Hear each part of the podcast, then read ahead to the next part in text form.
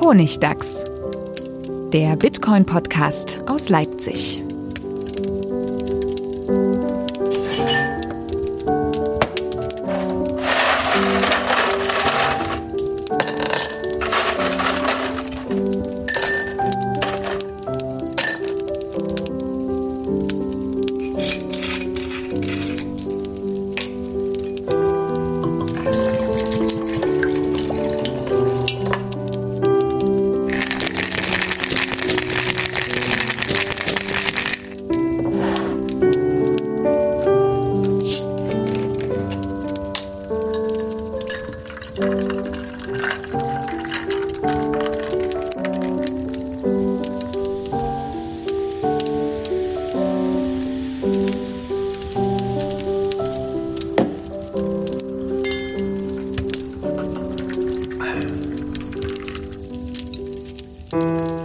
Willkommen zum Honigtags, Folge 92. Und wie versprochen, wir steigen direkt ein. Ne? Es ist die Anknüpfungsfolge an den Honigtags Nummer 91 und deswegen sagen wir einfach Hallo wieder Kim. Hallo, grüß euch.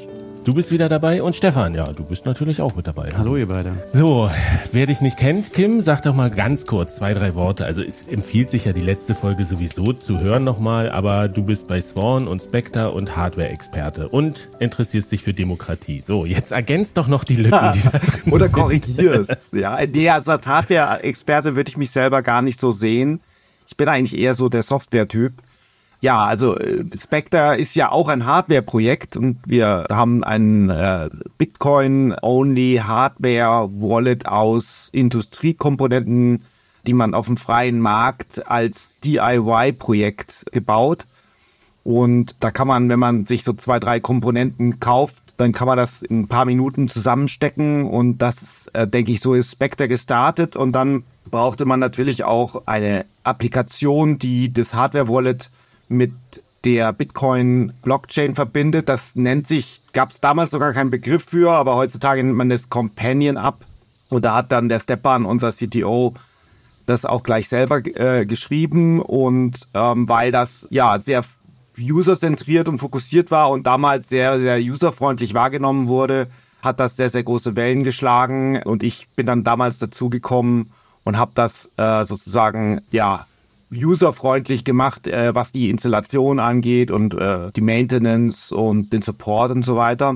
Und vor ungefähr einem Jahr sind wir dann von Swan gekauft worden. Swan ist äh, ein amerikanischer Bitcoin-only Stacking-Anbieter, glaube ich, würde würd auch sagen, das ist jetzt mittlerweile eine eigene Kategorie an, an äh, Firmen oder Services, so ähnlich wie Pocket Bitcoin oder Relay, nur halt auf dem amerikanischen Markt fokussiert und auch sehr umtriebig, was zusätzliche Services angeht. Die haben jetzt zum Beispiel vorgestern oder gestern war es äh, Swan Institutional announced, wo sie auch für institutionelle Kunden äh, Services auf Bitcoin-Basis anbieten wollen. Also Firmen, die Bitcoin auf ihre Balance Sheet nehmen wollen. Ja, und ansonsten war ich vor ein paar Wochen auf der Pacific Bitcoin und habe dort den Carlos getroffen und der hat mir ganz spannende Geschichten erzählt zum Thema Demokratie in Guatemala. Da kommen wir später noch dazu. Und ja, ich glaube, das war's. Ich wollte auch vorhin sagen, eigentlich unser Hardware-Wallet-Experte hier heute, aber da habe ich nur Hardware gesagt, da war das Hirn wieder schneller als die Zunge. aber bevor wir da einsteigen, wir haben ja letzte Woche gesagt oder letzte Folge, ähm, dass man da noch Fragen schicken kann, wenn wir nicht alles besprochen haben. Und es kam tatsächlich einiges an Feedback. Und ich habe auch, als ich die, die Folge nochmal postproduziert habe, so gehört und dachte so, ah ja, hier und da hätte man noch mehr drauf eingehen können. Insofern ist das super, dass wir gleich nochmal ein bisschen an das Multisig Thema anknüpfen werden. Davor gibt's aber noch ein paar bunte Nachrichten, könnte man sagen. The good, the bad and the, weiß ich nicht, ugly kann man nicht sagen. Aber fangen wir mit, mit, dem, mit dem bunten an vielleicht. Äh, es ist wieder Ende des Jahres und da gibt's so Rückblicke. Und äh, Spotify hat uns so einen Rückblick gegeben, wie das war, äh, wie der Podcast, der Honigdachs über Spotify gehört wurde. Und das Interessante daran, also eigentlich ist es relativ banal. Jetzt fand ich es nicht so spektakulär, aber interessant fand ich, dass die meistgehörte Folge tatsächlich die Folge Wallets und Privatsphäre war von Anfang des Jahres. Und zwar wurde die 985 Prozent häufiger gestreamt als die anderen Folgen im Durchschnitt. Also die das hat mich äh, irgendwie fasziniert. Ich glaube, das ist irgendein äh, statistisches Artefakt, würde ich vermuten. Ich Aber weiß nicht, ja, das ist, das ist alles ganz, der ist ja auch unglaublich hässlich, dieser Jahresrückblick von Spotify. Also bei Spotify wurde die sehr, sehr oft gehört. Äh, interessant ist, die meist geteilte Folge über Spotify war Bitcoin und NGOs. Die Folge, wo es eben darum ging, wie wo wir darüber gesprochen haben, wie, wie NGOs äh, einfach Bitcoin akzeptieren können. Und das finde ich auch ganz interessant. Aber diese, diese Statistik, die ist insofern nur ganz begrenzt belastbar, weil A, ich habe mal nachgeguckt, ich glaube nur ein Fünftel der, der Hörer hören uns über Spotify. Also hm. es ist nur sehr begrenzt. Und B ist das so, es steht zwar, wir haben 11 Prozent mehr Minuten produziert dieses Jahr, was ja. ja schon mal gut ist. Aber ich glaube, unsere mega Weihnachtsfolge ist rausgefallen, weil der Jahresrückblick kommt immer am Ende vom, vom November. Also die gehört noch zur letzt, ja, zu diesem Jahr? Oder? Nee, ja, ich weiß nicht. Ich glaube, der wird jetzt gerechnet, was so dieses Jahr gemacht weißt du, wurde. Ich glaube, letztes Jahr waren es irgendwie 800 irgendwas Minuten, glaube ich. Ich, ich, ich habe nicht nachgeguckt, viel. aber also die vier, über vier Stunden Folge, die hat, die ist aus der Statistik scheinbar rausgeflogen. Das ist ein bisschen hm. schade. Na gut. So viel dazu. Dann noch die hässliche Nachricht, oder ein bisschen schade ist, es wurde gerade verkündet, dass die BTC 24, die ja in Wien stattfinden sollte, nächstes Jahr abgesagt wurde. Ja, äh, gehört, es gibt ja. nicht genügend Interesse von Sponsoren ja. und sowas und äh, sie haben sich entschieden, das einzustellen. das ist wirklich schade, ja. Ach. Es ist bedauerlich auf jeden Fall. Also woran es jetzt genau liegt, ähm, kann man viel spekulieren oder sowas, aber es ist bedauerlich, weil das doch eine, die größte Plattform für die deutschsprachige Community war, sich zu treffen und auszutauschen. Und da bricht schon ein bisschen was weg. Und ich habe echt viele Vorträge auch nochmal nachgeguckt von den Veranstaltungen, die da waren. Und es war immer gut, da zu sein, mit den Leuten zu reden. Und das ist äh, wirklich schade. Kann nur hoffen, dass es 25 dann halt besser, dass es vielleicht besser wird, ja. Aber gerade im Bullenmarkt ist es halt so schade, dass es dann, ähm, wenn wir da so, äh, wenn das Interesse und der Informationsbedarf besonders groß wird, das, das ist dann äh, leider. Aber das kann man halt eben nicht vorplanen. Deswegen. Das ist die richtig große Krux daran. Ne? Du musst eigentlich wissen, wann der Markt die Nachfrage hat und du musst halt so früh irgendwelche Verträge abschließen, verbindlich mit Locations und so. Das also kann ich verstehen und man muss auch sagen, das waren sehr kompromisslose Veranstaltung an sich. So. Ich, ich, ich, glaube, Peter und das Team, die hatten da eine Vorstellung, wie es sein soll und haben das durchgezogen und haben eben, ja, es hat sich nicht refinanziert. Bis Man muss ja auch dazu sagen, dass sie zwei Jahre lang Verlust gemacht haben, letztendlich. Und sie wollten jetzt auf jeden Fall wieder Plus machen. Und äh, wenn da einfach zu viel Risiko dahinter ist, dann äh, muss man das auch verstehen. Das ist nur eine konsequente Entscheidung, leider. Leider und es zeigt aber auch, wie dünn die, ich sag mal, Industrie im Bitcoin-Bereich, im Bitcoin-Only-Bereich im deutschsprachigen Raum ja. ist. Das ist da einfach, wenn es den wenigen, die es gibt, wenn es denen ein bisschen schlecht gibt oder die ihre Budgets kürzen, dass es dann nicht mehr möglich ist, sowas durchzuführen. Das ist schon oh, so 15 Jahre nach dem Start von Bitcoin, wo Deutschland ja auch immer so ein, so ein Epizentrum für Entwicklung war. Aber nicht für Firmen. Nicht für Firmen, nee. Und das Aus Gründen. Ist, ja, aber das ist tatsächlich bemerkenswert, sagen wir so. Insofern vielleicht 25 dann wieder. Hoffen, drücken wir die Daumen, mal gucken, dass sie die Lust nicht verlieren und das nicht aufgeben. So. Und die gute Nachricht ist, es gibt nämlich tatsächlich noch eine gute Nachricht. Es steht bald ein großes weltweites Event an, was, was fast alle, was viele Menschen auf der Welt zelebrieren. Uh, nicht alle. Eurozentrismus hier. Nein, nein. Und da kann man ruhig Leuten was schenken. Und zwar ist das der Geburtstag von Bitcoin.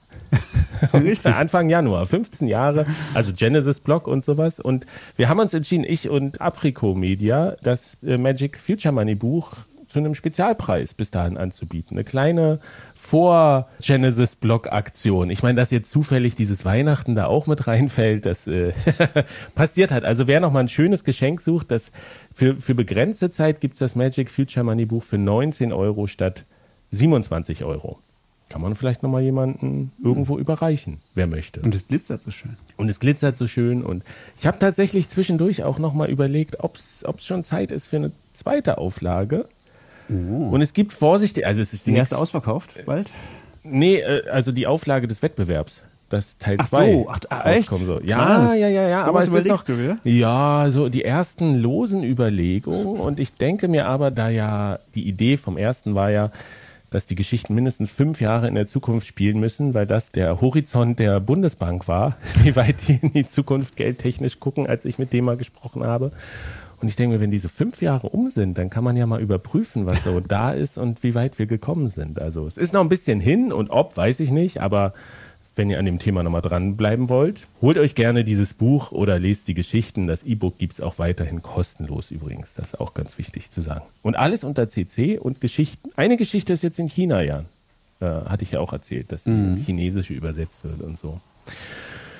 Gut, das so zu den bunten Nachrichten. Jetzt steigen wir mal endlich rein ins Thema und zwar Multisig. Es kam ein paar konkrete Rückfragen und ein paar Denkanstöße ich finde alles wertvoll. Also das erste war so ein allgemeiner Denkanstoß oder das erste jetzt hier auf unserer Liste. Das würde ich mal einfach vorlesen. Super spannende Diskussion, aber mal ehrlich, wenn sogar die Entwickler im Space bei jeder Gelegenheit ja, aber einwerfen müssen, dürfte ein großer Teil der Plebs aktuell mit der korrekten und sicheren Handhabung überfordert sein. Von einem einfachen Anwender, der auch in Bitcoin sparen möchte, ganz zu schweigen. Zum Glück schreitet die Entwicklung aber rasch voran. So, es ist ja eigentlich nur so ein Kommentar, aber ich dachte so, hm, ja, es stimmt schon. Ich habe neulich mit jemandem eine Hardware-Wallet eingerichtet übers Telefon und ich dachte die ganze Zeit dabei, oh, ist das, ist das wirklich so kompliziert? Also, das, das hatte ich nicht mehr in Erinnerung, dass das so für jemanden, der keine Ahnung hat, dass das so weird ist. Und da ist mir erst klar geworden, wie viel wir uns über die Zeit alle schon angeeignet haben. Ne? Und wir sind so Experten da drin geworden und wir lernen immer mehr, jetzt noch mit Multisig und, und alles. Aber wenn jetzt jemand UI-mäßig kommen würde yeah. und sagen, was machten ihr da eigentlich? Habt ihr sie noch ja. alle? Das ist ja total weird ja. für, für Außenstehende. Und das ist wirklich der Punkt.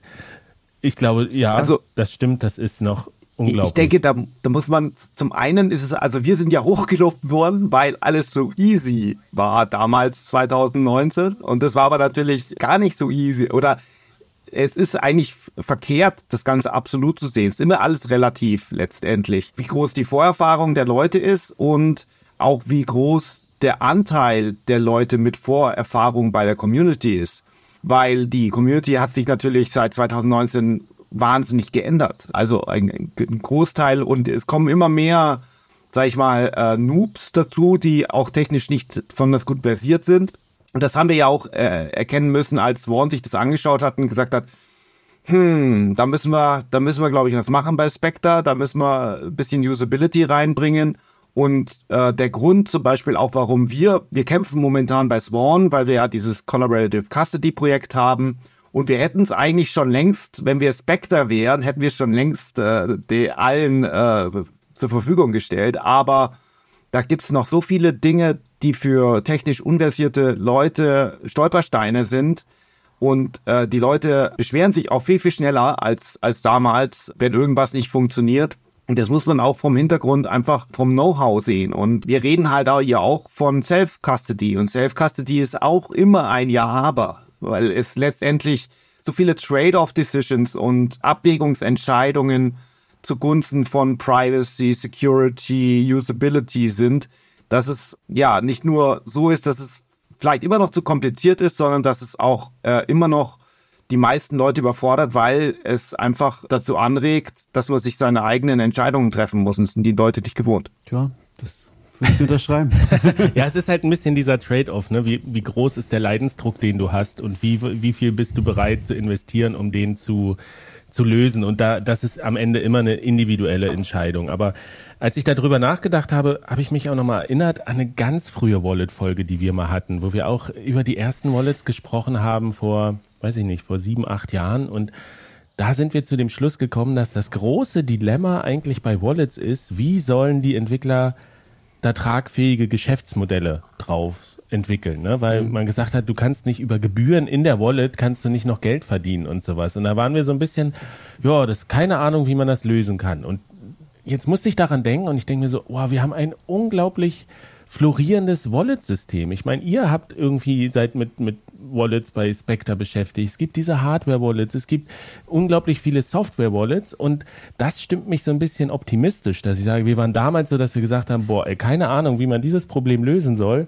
Und es hat sich aber ein unglaublich tolles und beeindruckendes Ökosystem entwickelt, wo Projekte funktionieren und andere funktionieren nicht, aber es ist riesig groß geworden und diversifiziert und leistungsfähig und Deswegen denke ich, vielleicht mit der Usability wird das auch so in einem Abstand von zehn Jahren, wenn wir da drauf zurückblicken und sagen heute, ja, das ist schon echt noch mega, mega nerdig. Aber dann haben wir vielleicht so einen Schritt erreicht, wo, wo dieser, dieser Sweet Spot zwischen es ist wirklich sicher und auch ein Kryptograf würde, würde das Noob empfehlen und sagen, ja, mach das so und es ist super einfach, das zu benutzen, ja. Also es gibt ja Wallets, die sind einfach zu benutzen, sowas wie Wallet of Satoshi, aber es gibt ganz viele, die sagen, ja, dann kannst du aber auch eigentlich irgendwie PayPal benutzen, weil das ja nur, du, du benutzt es ja gar nicht wirklich. Und so diese, diese beiden Extreme zusammenzubringen, ich könnte mir vorstellen, oder meine Hoffnung ist, dass dass sich das noch finden mm, wird. Glaube ich nicht. Ich glaube, das hört nie auf, letztendlich, weil die, diese Trade-off-Decisions sind einfach immer da, die werden auch nicht verschwinden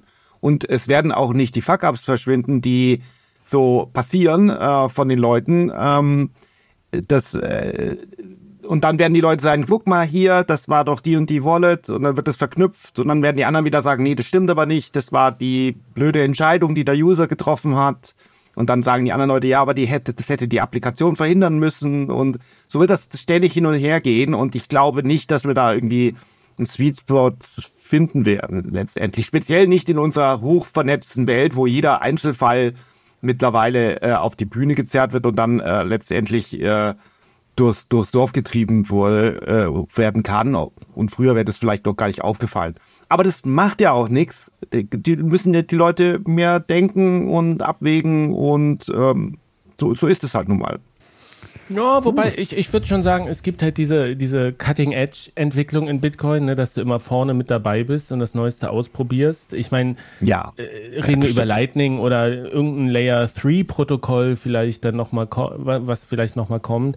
Aber gleichzeitig gibt's ja so einen Bereich, der ist einfach schon so lange da und so etabliert und da passiert nicht mehr so viel Neues und der wird vielleicht immer weiter verfeinert, dass man sagt, ähm, jetzt einfach mal Bitcoins zu besitzen. Das wird immer einfacher und das zu verwalten und damit umzugehen. Ah, bist du auch skeptisch, Stefan? Ich weiß nicht. Ich glaube eher, an, dass die Innovation eher woanders passiert. Also eher an diesen Edges. Also eher bei diesen ganz neuen Protokollen und bei Lightning und so. Da passiert ganz viel auch gerade in, in Bezug auf genau. so Businessmodelle, dass du sagst, okay, ich habe bei, bei Lightning ist so kompliziert, dass du eigentlich jemanden brauchst, der dir dabei hilft. Und das lassen die Leute sich halt, sich halt bezahlen. Ja, da gibt's halt Phoenix und es gibt neuerdings so Zeus, hat jetzt auch so ein LSP zum Beispiel. Also es gibt alle möglichen Modelle, die, oder, mhm. oder, oder wie heißt das, bei Blockstream hat dieses Green irgendwas, ich habe keine Ahnung, wie das heißt, ähm, Greenlight, glaube ich, und so. Äh, die haben, also es gibt alle möglichen Modelle da, wo die Leute irgendwie dir helfen, äh, deine Custody nicht äh, irgendwie zu behalten, aber nicht so ganz allein zu bewältigen und dafür das sich irgendwie bezahlen lassen. Und ich glaube, da passiert gerade unglaublich viel und dann halt eben auch an so Sachen, so schwierigen Fällen wie, wie Multistig, wie ihr, wie ihr, sowas wie ihr entwickelt halt, so Collaborative. Ich glaube, so das einfach so sein, sein Key halten und da Bitcoins drauf tun, ich glaube, ich sehe da jetzt nicht so viel Innovation. Also gut, es können vielleicht Covenants irgendwann kommen und sowas, aber das ist ja auch wieder was anderes dann es ist halt sehr zweischneidiges Schwert, weil wenn du halt äh, du machst natürlich Innovation, um die Leute sicherer zu machen, um, um Privacy zu erhöhen und so weiter und so fort, aber trotzdem sollte man sich bewusst darüber werden, dass äh, Dinge, die neu sind, äh, prinzipiell auch unsicher, unsicherer sind oder Überraschungen bieten können und man sich nicht darauf äh, verlassen sollte, äh, dass, das, dass das drin ist, zumindest im, am Anfang, was es verspricht. Weil es müssen eben immer viele, viele Dinge ausgemerzt werden, bevor es dann wirklich äh, funktioniert. Das heißt, äh, selbst wenn irgendjemand damit wirbt, dass er unglaublich besonders sicher ist, dann sollte man immer so ein bisschen auf diesen, auf den Lindy-Effekt gucken. Ja, und der, der besagt ja, dass so, äh, je länger eine Idee oder ein, ein Produkt oder irgendetwas äh, auf dem Markt ist, desto äh, länger garantiert es auch, dass es äh, in der Zukunft überleben wird. Das, das finde ich ganz wichtig an der Stelle, weil ich auch sehr konservativ bin, muss ich sagen, was neue Lösungen angeht, was Covenants angeht und so weiter. PSBTs, das war ja die nächste Frage auch. Äh, ich lese die jetzt gerade mal, wenn ich, wenn ich darf. Ja, aber ich muss mal, dann noch mal was einfügen danach. Sonst, also, es klingt jetzt so ein bisschen negativ, finde ich, und so ein bisschen pessimistisch. Das ist halt, also ich verstehe euren Punkt total, dass man sich immer auf Fehlersuche machen muss und ein Risiko dabei ist, das zu benutzen. Aber ich meine, rückblickend sehen wir doch, dass es schon Entwicklung bei diesem Sweet Spot gab, dass du nämlich zum Beispiel irgendwann ein Master Seed einfach hattest und nicht mehr 100 äh, einzelne Adressen sichern musstest und sowas. Das sind zwar sehr langsame Prozesse, ne, aber selbst das, was an diesen, an Genau. diesen Rändern im experimentellen Bereich passiert, das schlägt ja irgendwann zurück auf die Standardanwendung, dass dann eine, eine, äh, eine normale Wallet, die was Bestimmtes nicht kann, die ist dann einfach irgendwann so ein bisschen raus aus dem Rennen. Ja, da müssen ja alle mit, so wie aus der Weltraumforschung der Klettverschluss halt irgendwann auch jetzt bei Kinderschuhen zu finden ist und so. Aber ich glaube eben, dass das bin da durchaus optimistischer. Ich glaube nicht, dass das äh, dass Bitcoin immer für alle irgendwie kompliziert bleiben muss. Ich glaube aber eher sozusagen, dass diese dieser, dieser Apple-Moment, dieser iPhone-Moment, ja, du- wo wenn wenn irgendwann alle Leute irgendwie Bitcoin benutzen auf ganz einfache Weise, dass das nicht sein wird, dass die Leute ihren einfachen Key auf einem äh, On-Chain so halten und fertig. Das wird, glaube ich, nicht passieren. Einfach dadurch, wenn du jetzt schon anguckst, wie, wie sehen die Gebühren aus, ja? Äh, Es, es macht für, für äh, normale Leute meistens heutzutage gar keinen Sinn mehr, ein eigenes UTXO zu halten. Also da, da muss es neue Modelle geben und die, das, diese Entwicklung passiert natürlich auch. Die, und die ist natürlich nicht so schnell, wie wir es haben wollen, aber da, da ich glaube, da passiert schon was und du wirst irgendwann es so haben, dass auch die Oma auf dem iPhone Bitcoin benutzen kann. Aber ich glaube, sie wird nicht ihren eigenen Schlüssel so verhalten, wie wir uns das vorstellen, dass sie dann äh, ihr UTXO auf der Chain ausgibt. Ich glaube, das wird ein bisschen anders laufen. Das wird unglaublich viel Komplexität haben, aber die wird sie nicht, die, die wird sie nicht verstehen müssen. Das muss man relativ sehen. Ja, und ich meine, äh, die Welt schreitet voran, die Probleme werden gelöst und neue Probleme entstehen durch zum Teil vielleicht sogar die, die Lösungen von gestern. Und Hardware äh, oder Master Seeds, da würde ich mal behaupten, einfach mal aus der Hüfte, dass da auch viele Leute ganz am Anfang vielleicht äh, auch Geld verloren haben, äh, weil da halt noch Bugs drin waren. Und deswegen, ich finde es super und ich finde es super, dass Innovationen da ist. Und wir bei Swan machen ja auch Innovationen äh, diesbezüglich.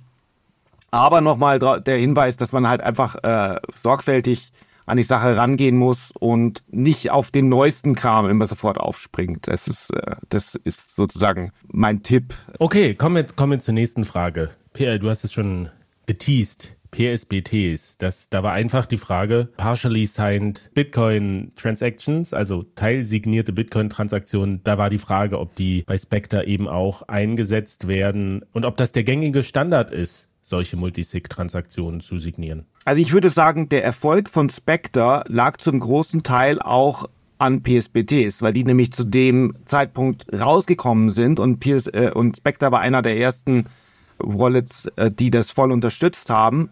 Und das äh, war ein Riesenquantensprung auf jeden Fall, weil äh, einfach das Handling von einem Überweisungsformular, das man in der Gegend rumreichen kann und anreichert mit Unterschriften, hat so einen großen Innovations- und UI-UX-Sprung verholfen hat. Und insofern ja und ja, Spectre verwendet es. war ein Riesenschritt.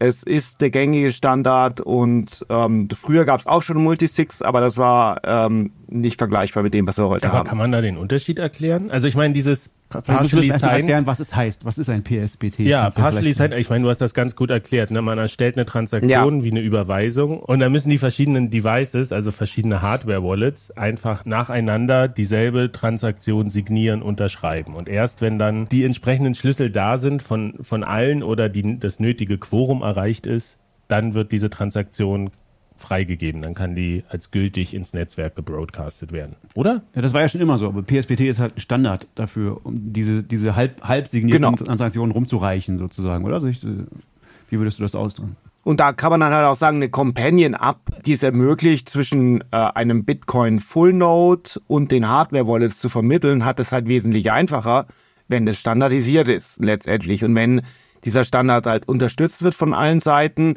dann äh, macht es halt aus Gesamtökosystem-Perspektive ähm, geht halt alles sehr viel schneller und es klären sich viele Fragen. Und ähm, ja, das ging irgendwie auch früher, aber niemand wusste genau wo. wo. Deswegen gab es keinen Standard.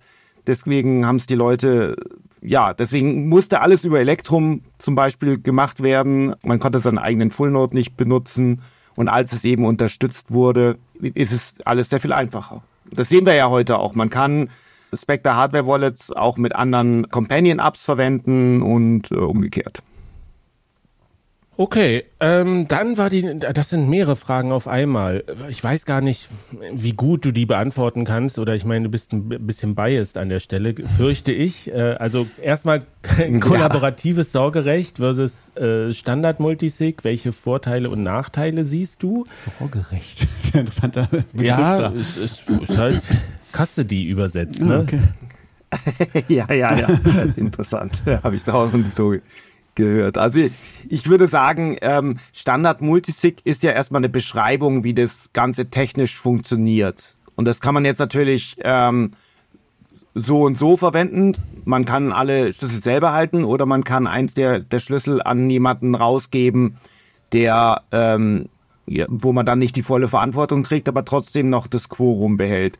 Und ich würde sagen, das kann man auf jeden Fall äh, insofern empfehlen, weil derjenige, der alle Keys selber hält, weiß in der Regel auch, warum er das tut. Sei es ein Unternehmen, ähm, wo die CTOs äh, oder die C-Levels zusammenarbeiten müssen oder andere Use Cases. Aber solange jemand sich fragt, ob er das eine oder das andere nehmen sollte, sollte man sagen, ja, dann machst du mal lieber Collaborative Custody. Oder Stefan, kann man, kann man das so unterschreiben? Interessante Art, das auszudrücken. Ja, könnte man, glaube ich, so sagen, ja. Solange du selber das nicht beantworten kannst, diese Frage, solltest du vielleicht lieber einen Anbieter wählen, der dir hilft, sie zu beantworten. Ja, es ist, ist eine gute Diagnose eigentlich. Interessant, ja. Ja, von den Anbietern her, ja, also ähm, wir sind ja noch nicht spruchreif. Es gibt auf jeden Fall äh, die zwei, äh, die, oder man kann vielleicht einfach einige aufzählen. Ich würde da jetzt gar nicht so stark bewerten wollen. Es gibt Unchained Capital, die das anbieten. Es gibt Casa, die das anbieten und äh, Nunchuck fällt mir jetzt äh, so ein als der Newcomer. Nunchuck ist, glaube ich, so der, der Newcomer Ach, die so ein machen auch bisschen. so richtig für, für Privatleute eine äh, Collaborative Custody. Ich dachte, die machen mehr so Enterprise-Zeug. ne, Ja. Okay. Ach so, das weiß ich jetzt wiederum nicht. Okay. machen, Ja, bin ich auch nicht so der Experte, aber das sind so, wenn man so ein bisschen googeln oder schauen möchte, das, ich denke, das äh, sind so drei ernstzunehmende Anbieter, äh, außer uns natürlich. Wenn wir, wenn wir natürlich live gehen, dann sind alle anderen. Da gibt es äh, noch einen. Da wird der Markt aufgerollt. nee, aber das ist ja, wie, wie du vorhin schon gesagt hast, ne, das sind auch die Namen, die kennt man halt schon seit Jahren, die da sind, die so einen Track Record haben. Und das ist vielleicht der Punkt, dass man dann da anfängt, selber zu recherchieren. Do your own research. Ja.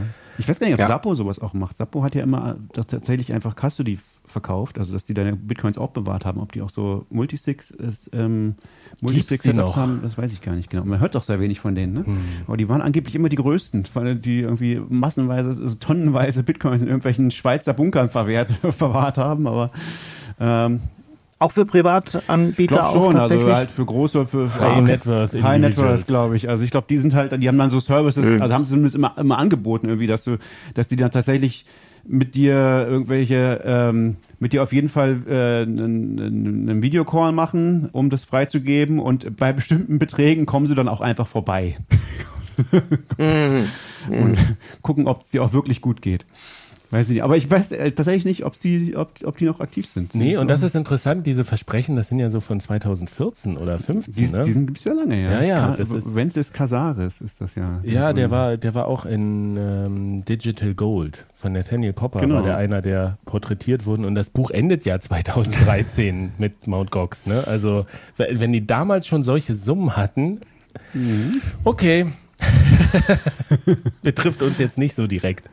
So, und dann war, war der letzte Impuls, der noch kam, den fand ich eigentlich auch sehr inspirierend, weil ich dann im Nachgang nochmal darüber nachgedacht habe, nämlich inwieweit Miniscript tatsächlich so ein Gamechanger für die Zukunft ist da. Und da war, hatten wir ganz kurz dieses Beispiel angerissen. Wir hatten ganz kurz Liana erwähnt, oder du hattest es, glaube ich, Kim, die es auch ermöglichen, eben den Schlüssel so zu konfigurieren, dass in, in der Zukunft zu einem bestimmten Zeitpunkt sich die Konfiguration ändert, dass du dann zum Beispiel mit einem Schlüssel das nur noch rausholen kannst. Und ich habe da wirklich so, dachte ich so, ey, das ist eigentlich das, was ich gerne hätte. Das Ne? macht Blockstream Green schon, schon seit 2011 oder Aber, so. aber so von, von der Bedeutung her, warum hat sich das noch nicht durchgesetzt? Weil das ist eigentlich das, ich vertraue mir ja selber nicht. Wir haben da auch ein paar Mal drüber gesprochen. Ne? Du kannst das, du kannst deine Bitcoins so sichern, dass du selbst nicht mehr rankommst. So, das ist halt noch mehr Komplexität, ja. da kann auch noch mehr schiefgehen, nicht? Also es ist halt. Ähm, ja, aber wenn du was hast, dass ja. du sagst, in zehn, egal was passiert, in zehn Jahren, ich muss nur einen Schlüssel haben. Ne? Ich habe drei und dann können auch zwei kaputt sein oder so. Das ist da ist klar Komplexität, aber so aus Nutzersicht ja, das, ist das. Das geht leider so nicht. Ah. Das funktioniert so nicht. Und das, der Grund dafür ist, ich habe es jetzt selber auch nochmal äh, kurz vorher äh, als Vorbereitung nochmal nachgefragt. Man hat ja äh, seine Experten.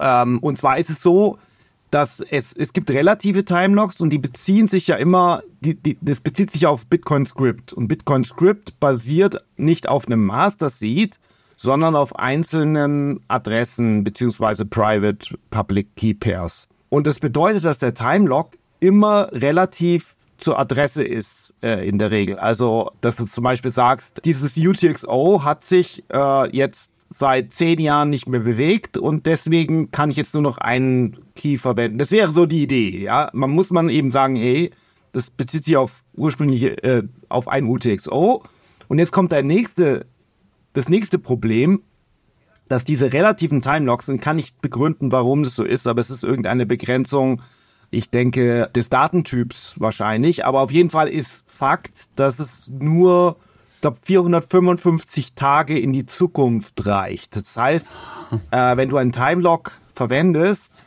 dann äh, musst du zunächst erstmal für jedes UTXO einzeln den Timelock im Blick haben. Und zweitens ist dieser Timelock dann maximal 455 Tage in die Zukunft. Und wenn der erreicht ist, musst du letztendlich eine neue Online-Transaktion machen, okay. um ihn zu On-Chain, äh, um ihn ja zu erneuern, sag ich mal. Um, und das ist natürlich. Das ist einer der Nachteile, ja. Nicht so der Brüller. Und das funktioniert in der Praxis jetzt schon. Ich habe das eben gesehen in, äh, in Lugano. Äh, da, hat, da haben die eine Demo gemacht mit Liana und einem Spectre äh, DIY, weil Spectre DIY unterstützt schon Miniscript und Liana unterstützt Miniscript als Companion ab. Und äh, da funktioniert das bereits schon, aber mit diesen zwei Einschränkungen. Und das sind schon ziemliche Hammer-Einschränkungen. Und die führen letztendlich dazu, dass das eigentlich dann verworfen wird äh, in der Regel und die Leute sagen, ja, so können wir es leider nicht verwenden. Ja. ja, aber das ist ja eher diese Sichtweise aus, was können wir mit dem jetzigen Stand gerade bauen und das geht eher nicht so. Aber diese Idee ist ja da. Und wenn die Leute sagen, ja. wir wollen aber das haben in der Zukunft, dann ist es doch so, dass man sich Gedanken darüber machen kann, okay, wie kann man denn diese Probleme, und das sind ja objektiv betrachtet, sind das lösbare Probleme. Vielleicht sind sie nicht ganz trivial zu lösen, aber man kann sich ja das bauen, wie man will. Und wenn man sagt, in, ich möchte gerne, dass in fünf Jahren das möglich ist, sich so ein Setup aufzubauen, wo ich sage, ich habe als quasi als, als Backup die Zeit. Ne? Und das ist ja auch das für, für Erben oder sowas, ne? dass du sagst, ich gebe einen Schlüssel raus an jemanden und dann zu einem bestimmten Zeitpunkt und wie das genau konfiguriert ist, das ist das Schöne. Es ist so ein bisschen wie bei diesem Magic Future Money Wettbewerb. Ne? Ist nicht meine Aufgabe, das jetzt zu lösen, das Problem, sondern ich formuliere nur, so hätte ich es gerne. Ne? Das wäre wär die tolle ja. Geschichte. Ja. ja, aber das brauchen doch auch, weißt du, die neuen Leute kommen in Bitcoin rein und sagen, was soll ich denn hier machen? Ja, Bitcoin Core ist schwer zu machen und hier ist schon ausdefiniert. Komm, ich baue was ganz Neues. Darüber haben wir auch gesprochen, dass das ganz wichtig ist, sich so Ziele zu setzen und zu sagen, ich probiere das einfach mal. Ne? Und dann kommt ein Paper und alle sagen so, ach, ist ja doch möglich. Schau an, da war jemand schlau. Und das wünsche ich mir einfach. Und da ist da ein bisschen Hoffnung dazu haben. Und ich könnte mir eben vorstellen, dass für viele Leute das dieses Sicherheitsgefühl ist, zu sagen, okay, egal wie dumm ich mich anstelle, ne, ich, ich habe ich hab irgendwie noch so ein Zeitbackup im Hintergrund, dass ich sage, zu dem Zeitpunkt komme ich wieder ran. Ja, wie gesagt, im Moment ist es, wie du schon sagst, es ist nicht ganz, es hat ein paar Einschränkungen. Man kann das schon immer machen. Wie gesagt, zum Beispiel Blockstream hat das schon ganz lange gemacht äh, mit, mit Blockstream Green. Die haben immer so ein, so ein 2 von 2 Multisig gehabt, mit, wo sie selbst, ihr Server musste unterschreiben, aber nach 90 Tagen oder so äh, ist das dann ausgefallen und dann konntest du es selber ausgeben. Ne? Ähm, und das haben die irgendwann, die haben das immer noch ein ähnliches Ding, die haben es ein bisschen geändert, also ein bisschen modernisiert und so. Also da, da tut sich auch ein bisschen was. Ähm, aber das hat immer noch Einschränkungen tatsächlich und ist einfach komplexer und wenn du das jetzt grundsätzlich ändern würdest, dann müsstest du halt Bitcoin ändern. Dann musst du halt einen Bitcoin Softfork machen. Ähm, der, also ein, der, der, der für sowas natürlich der entscheidende ist, ist, ist Walls, also irgendeine Art von, von Vault-Technologie, also irgend sowas wie, äh, wie hieß das, CTV oder so. Und da gibt es viele Leute, die wollen sowas in der Richtung tun, ähm, aber da sind wir noch ein paar Jahre davon weg, glaube ich, dass sich da ein Konsens formt, welche Variante wir wirklich machen wollen. Das ist nicht so einfach. Es ist halt sehr, die Details sind halt sehr, sehr komplex und Bitcoin zu verändern wird immer schwieriger mit der Zeit, je größer es wird. Ähm, Deswegen, also ja, das, das ist nicht, nicht einfach, tatsächlich, hm. das zu machen. Aber das heißt nicht, dass es nicht irgendwann passieren wird und dass es nicht auch schon sich ändert. Und, also hier diese Bedeutung von Miniskript, ja, ich glaube, Miniscript ändert da jetzt erstmal generell gar nichts. Miniscript ändert nichts daran, was Bitcoin kann. Miniscript ist nur eine einfachere Art, Sachen aufzuschreiben. Also solche komplizierteren Skripte sozusagen, die man schon immer machen konnte in Bitcoin, aufzuschreiben. Also eine, eine standardisierte und einfachere Art, wo man sich weniger leicht in den Fuß schießen kann selbst. Das ist nämlich auch ein Grund, das nicht zu machen, ist, dass dieses ganze Skript-Ding, ja. dieses ist halt ein kompliziertes Skript, kann halt auch Fehler haben. Und wenn das, es ist im Prinzip ein Smart Contract. Und wir, wir wissen ja, was mit kaputten Smart Contracts passiert. Das lernen wir von ja. Ethereum regelmäßig. Ähm, da muss man schon sehr vorsichtig sein. Da muss man genau wissen, was dieser Smart Contract wirklich tut. Und das, dazu ist Miniscript ein, ein guter Schritt, dass, dass, dass wir da, dass man genauer weiß, sozusagen, was macht denn mein Smart Contract eigentlich wirklich? Äh, was sind die ganzen Edge Cases? Also das, das, da, dazu hilft es. Ne? Aber es, es ändert jetzt nicht grundsätzlich die Fähigkeiten von Bitcoin. Ja, PSBTs sind sozusagen das Miniskript für äh, Multisignature was Miniscript eben für Bitcoin-Script ist. Also es hat, hat die Sache standardisiert, es hat es äh, einfacher gemacht, es hat Edge Cases wegpoliert, äh, aber es bleiben noch Wünsche offen und bald ist ja Weihnachten. okay, das ist ein guter Punkt. Dann sind wir durch mit dem mit dem Blog. Wenn sonst noch Fragen zu Multisig kommen, stellt die, schickt die uns ruhig gerne. Wir gucken mal. Wir sammeln die sonst bis zum nächsten Termin und äh, schauen mal, was sich sonst so getan hat. Äh, okay, nächster Themenblock. Umwelt und Energie ist mal wieder ein Thema. Ist eigentlich dein Schwerpunktthema, Stefan, ne? Stimmt, ja. Immer noch? Was? Ja, ja, ich verliere so ein bisschen die Lust daran. Bei mir äh. flammt sie gerade auf. Tatsächlich, ich habe neulich äh, von, von nee, Peter McCormack das Interview mit Daniel Batten gehört.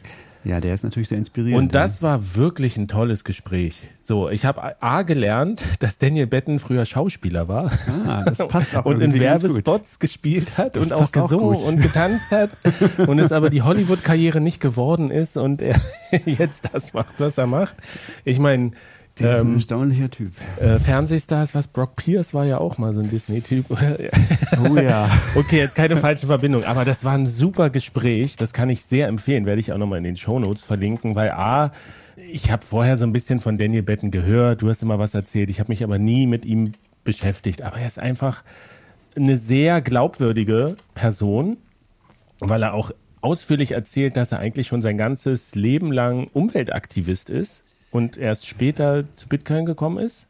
Ich finde das immer ein bisschen schwierig. Ich finde das tatsächlich immer so ein bisschen, das ist sehr, er baut sich da ganz, ganz klar so ein Narrativ. Ne? Okay. Ich bin der Umweltaktivist, der jetzt auf Bitcoin umgeschwenkt ist. So. Äh, also eigentlich will er was verkaufen, das ist ziemlich klar. Die Frage ja. ist, was will er verkaufen? Also erstmal, er macht ja so, so einen Fonds, so, so einen, so einen Bitcoin-Mining-Fonds sozusagen, der ja der Methan-Mining fördern, was ich eine tolle Sache finde, eine super Aktion. Ähm, sehr unterstützenswert, wenn er das wirklich gut macht, ja, wer weiß. Aber vielleicht wird er auch einfach von irgendwelchen anderen Minern bezahlt, ja, die, ähm, die einfach Bitcoin grün waschen wollen. Ich meine, das passiert auch. Ich, ich finde, was der macht, wirklich großartig, vor allem, weil er halt wirklich, der macht ja eben nicht nur PR, sondern er macht ja tatsächlich was. Er versucht ja diesen, diesen Fonds äh, ähm, zu betreiben und der hat, das sind, der hat halt große Visionen. Also das ist schon spannend. Der sagt halt so, naja, wir planen unseren Fonds, da sollen, sollen jetzt 50 Millionen rein, das wird nicht reichen, aber der zweite Schritt sollen 350 Millionen sein. Und das würde reichen nach seiner Rechnung, wenn das wenn das alles subscribed wird, wenn wir damit Bitcoin, äh, Bitcoin Mining äh, betreiben mit Methan, dann reicht das, den, die, die Bitcoin äh, Blockchain Carbon negativ zu machen. Mhm. Das ist, das ist, also das finde ich so, ein, so, eine, so eine große Vision, das muss man erstmal haben, ja. Und das dann einfach so, oh, das mache ich jetzt einfach mal so. also das ist schon okay. Äh, ja, aber, aber, das ist natürlich auch eine, ist eine große Fallhöhe. Ne? Ich kann ja, auch ja. sein, dass er einfach ein Betrüger ist oder einfach sein, sein, seine, ähm, seine gesteckten Ziele nicht erreicht. Ja, also ich meine, das ist halt, der nimmt den Mund auch voll. Ja? Mhm. Also muss er auch mal delivern. so. Okay, ich, ich kann trotzdem dieses Gespräch sehr empfehlen, weil er halt auch viele Daten und Fakten schon bei der Hand hat, die er, die er gut erklärt und, und er, kann, er kann die Problematik einfach gut runterbrechen. Da kann ähm, die Dinge gut verkaufen. Der, der, ich finde es manchmal so ein bisschen, also der, publiziert ja auch viel auf Twitter und so, der, der ist schon, hat schon eine klare Färbung. Ne? Also man kann schon so sagen, vieles, was er sagt, ist sehr richtig, insbesondere wenn man es als Opposition zum typischen Narrativ sieht, dass Bitcoin-Mining irgendwie böse ist. Äh, aber er ist nicht so sehr, äh, sagen wir mal so, er, er geht sich nicht, er stellt sich sich nicht selbst auf den Weg und, und, nennt nicht die Fakten, die ihm vielleicht nicht passen, so sagen wir mal so, sondern er, er, er weiß schon genau, wie er die Dinge sagen muss, sodass sie sich gut anhören. Okay. Ich sehe, du, du hast ähm, ich, ein, ein Tipp möchte ich auch noch einbringen, weil mich, äh, also ich habe auch einen unglaublichen, ich war mindblown, wenn, als ich mich äh, mit Mining wieder beschäftigt hatte, weil ich es eigentlich relativ schnell verworfen gehabt. Aber die, äh, da gibt's ja ein Hashrate Up von Jesse, das ist äh, so ein sehr, sehr äh, technikorientierter äh, Bitcoin Mining Podcast mit ähm, und da gibt's die ersten weiß ich nicht, acht, neun Folgen oder so sind auf Deutsch und die gehen sehr stark äh, in die Thematik ein, wie das Energienetz eigentlich funktioniert. Das kann ich echt extrem empfehlen und es hat mir unglaublich viel gegeben. Das möchte ich an der Stelle nochmal nochmal anwählen. Vielleicht kann man das in die Show Notes Na, unbedingt. Ja, ja, ich war ja auch schon bei Jesse im, im Podcast. Also das ist, äh, der macht das sehr gut. Also das ist, äh, sehr interessanter. Ja, ja, und ich, ich fand halt einen Punkt in der Diskussion von den beiden so interessant, dass sie auch darüber gesagt haben, man konnte bei äh, A, Satoshi hat kann gar nicht gewusst haben, was aus Bitcoin mal wird. Und dass das, das hat glaube ich Peter McCormick gesagt, als er gefragt wurde, was das ist, was ihn an Bitcoin begeistert, dass da irgendwie dieses Unbekannte, was noch kommt, dass man, dass sich was entwickelt und man weiß noch gar nicht, wofür kann man es eigentlich alles einsetzen und was kann man damit machen? Und dass das so eine, so eine mindblowing, wie du, äh, Kim, gesagt hast, ne, dass das so eine Erfahrung ist, dass dann kommt jemand um die Ecke und hat wieder so eine andere Lösung. Und das, ich meine, dass Bitcoin gut für die Umwelt ist, das ist das Kontra. Es ist so intuitivste, was, ich, was es man, überhaupt gibt. Das muss man sagen. Ich meine, selbst, also ich meine, die Idee überhaupt sozusagen, das so verkaufen zu können, das kann man eigentlich fast sagen, das ist, das hat er quasi selber allein geleistet, ja. Und das ist ja inzwischen so, so mehrheitsfähig, dass also die Cornell-Universität hat irgendeine Studie gemacht, dass ähm, dass das Bitcoin gut für Renewable sein könnte. Das ist ja auch, ähm, also ich meine, da gibt es natürlich auch andere wie äh, Troy Cross und so, die das schon vorher, aber dieses Methan-Mining ist so das, das, das, das ähm, Bestimmen. Und das wird jetzt, diese Studie wird tatsächlich von, von so Mainstream äh, YouTubern und so aufgegriffen, die dann, die, also die, die vorher das nie im Leben äh, geglaubt haben, die so, was? Wie jetzt? Mind blown, Bitcoin kann gut für die Umwelt sein? So, das ist wirklich so ein Narrativ, was sich gerade ändert. Und da kann man wirklich sagen, dass im Wesentlichen eine Person, die dieses Narrativ ändert, das ist Daniel Betten. Es ist wirklich, das ist also wirklich erstaunlich. Also ich meine, das, ich, ich wünsche mir von Herzen, dass das alles klappt, was er da äh, projiziert. Und ich finde das äh, fantastisch, dass er das wirklich tut. Ähm, also ich, ja, ich bin nur wie immer skeptisch. Das ist ja, das ist ja sehr gut. Und ich finde es auch gut, dass du mich gleich hier wieder entzaubert hast, nachdem ich gesagt habe, oh, das ist Himmel, Himmel und mein neuer Held und so. Ja, ich meine, gerade Peter McCormick ist jetzt ja nicht, also den, wenn du den Podcast von Peter McCormick hörst, der, der, der ist jetzt nicht für seine kritischen Fragen bekannt, ja. Der, nö, der aber er hat schon jetzt seine nö, heute nicht so sehr. Das nicht, aber es war jetzt auch nicht so ein reines PR-Gespräch. Ich fand okay. das schon, ich, ich fand das schon sehr, sehr gut anzuhören einfach und und da so diesen Einblick auch in die Tiefe von dieser Thematik schon zu kriegen. Und wie du gesagt hast, Kim, das, ich habe mich auch mit Mining lange überhaupt nicht beschäftigt. Und es ist so ein großes Thema und so ein komplexes Thema. Ist es auf jeden Fall. Ähm, und man darf es auch eigentlich nicht komplett links liegen lassen, weil das, was da passiert, ist schon auch ein Teil von Bitcoin und ist schon auch relevant. Und selbst wenn man jetzt sagt, ich kann nicht selber meinen und ich will auch nicht selber meinen und für mich ist das aus ökonomischen Gründen nichts, aber das ist schon, ich meine, diese Debatte wird nochmal kommen, auch mit Proof of Stake und Proof of Work, weil genau diese, diese Sachen, was er ja sagt, du kannst dieses Methan äh, wegbrennen und sowas, das geht halt nicht mit Proof of Stake. So, du kannst nicht diesen Effekt haben. Also wenn er das, wenn er das umsetzen will, was er verspricht, ne, dann ist das nicht, ähm, nicht mit äh, Proof of Stake möglich. Und da auch diese, diese Diskussion über Proof of Work tatsächlich, ja, dieser Narrativ-Shift, wer sich den ein bisschen angucken will, er dokumentiert das ziemlich gut auf, auf Twitter. Äh, er lobt die guten Studien und basht die schlechten Studien. So, aber auch begründet, das muss ja, man ja. schon sagen. Er sagt nicht einfach nur, äh, äh, äh ihr habt nicht recherchiert, sondern naja, gut, ein bisschen schon auch. Aber da war jetzt erst diese mit Schwimmbädern. Ne? Eine Bitcoin-Transaktion oh, verbraucht furchtbar. ein ganzes Schwimmbad oh je, wieder. Ja, da war halt auch ein BBC-Artikel, der das aufnimmt. Und es ist, es ist, also da bewundere ich ihn dafür, wie er diese Engelsgeduld hat, da nicht auszuflippen oder zu sagen, hier äh, drei Mittelfinger, mir ist das alles egal. Ich, ich so habe ein absurdes Argument. Es ist so, es ist so crazy. Ich meine, es kommt natürlich auch wieder von Alex de Vries, ne? Und es ist, ja. es ist einfach so crazy Bullshit. Es ist einfach so, okay, eine Bitcoin-Transaktion benutzt, was weiß ich, wie viel Schwimmbäder, Wasser. Es ist einfach so idiotisch. Ne? Ich glaube, das Argument ist halt, viel von Bitcoin, äh, Bitcoin braucht überhaupt kein Wasser, ja? Nee, Bitcoin, das ist der Punkt. Bitcoin wird mit Energie, mit, mit Strom betrieben, Bitcoin Mining, ja? Und Bitcoin, und manches, vieles von diesem, von diesem Mining passiert mit Hydroenergie, ja? Wasserenergie, die aus äh, Wasserkraftwerken gemacht wird. Und da würde man jetzt sagen, das ist ja eigentlich eine gute Sache, weil es ist ja grüne Energie, die wollen wir überall haben, ja. Aber man kann auch sagen, dieses Wasser, das läuft ja da durch und dann ist es irgendwie weg, es verschwindet dann, ja, weil unbrauchbar. Unbrauchbar. Man kann nie wieder Wasser benutzen, das einmal durch den Damm gelaufen ist und deswegen äh, verbraucht Bitcoin pro Transaktion, weil es hat ja auch wenig Transaktionen, irgendwie, was weiß ich, ähm, so und so viel äh, Kubikmeter Wasser. Es ist, es ist so völlig, es ist so völlig crazy. Also es ist wirklich so. Ähm, ja, weiß ich nicht. Da kann man, also das, das, ist, das sind die Dinge, weshalb ich manchmal keine Lust mehr habe, mich mit dem Thema zu beschäftigen, weil der, das Level von Bullshit ist so absurd, dass da, da weiß man gar nicht, wie man anfangen soll. Also, Aber es ist nicht mehr nur auf diesem Level. Das ist es eben. Ne? Es gibt jetzt substanziellere Auseinandersetzungen und es gibt immer noch diese Bullshit-Artikel.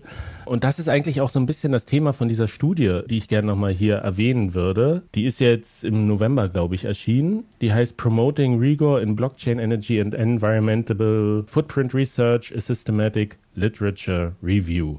Also es geht darum, ich musste nachgucken, was Rigor heißt auf Deutsch. Ich kenne mhm. zwar das Wort rigoros, mhm. aber Rigor gibt es gar nicht. Das ist irgendwas aus einer Erkrankung. Rigorismus gibt es. Ein unbeugsames, starres Festhalten an bestimmten, besonders moralischen Grundsätzen.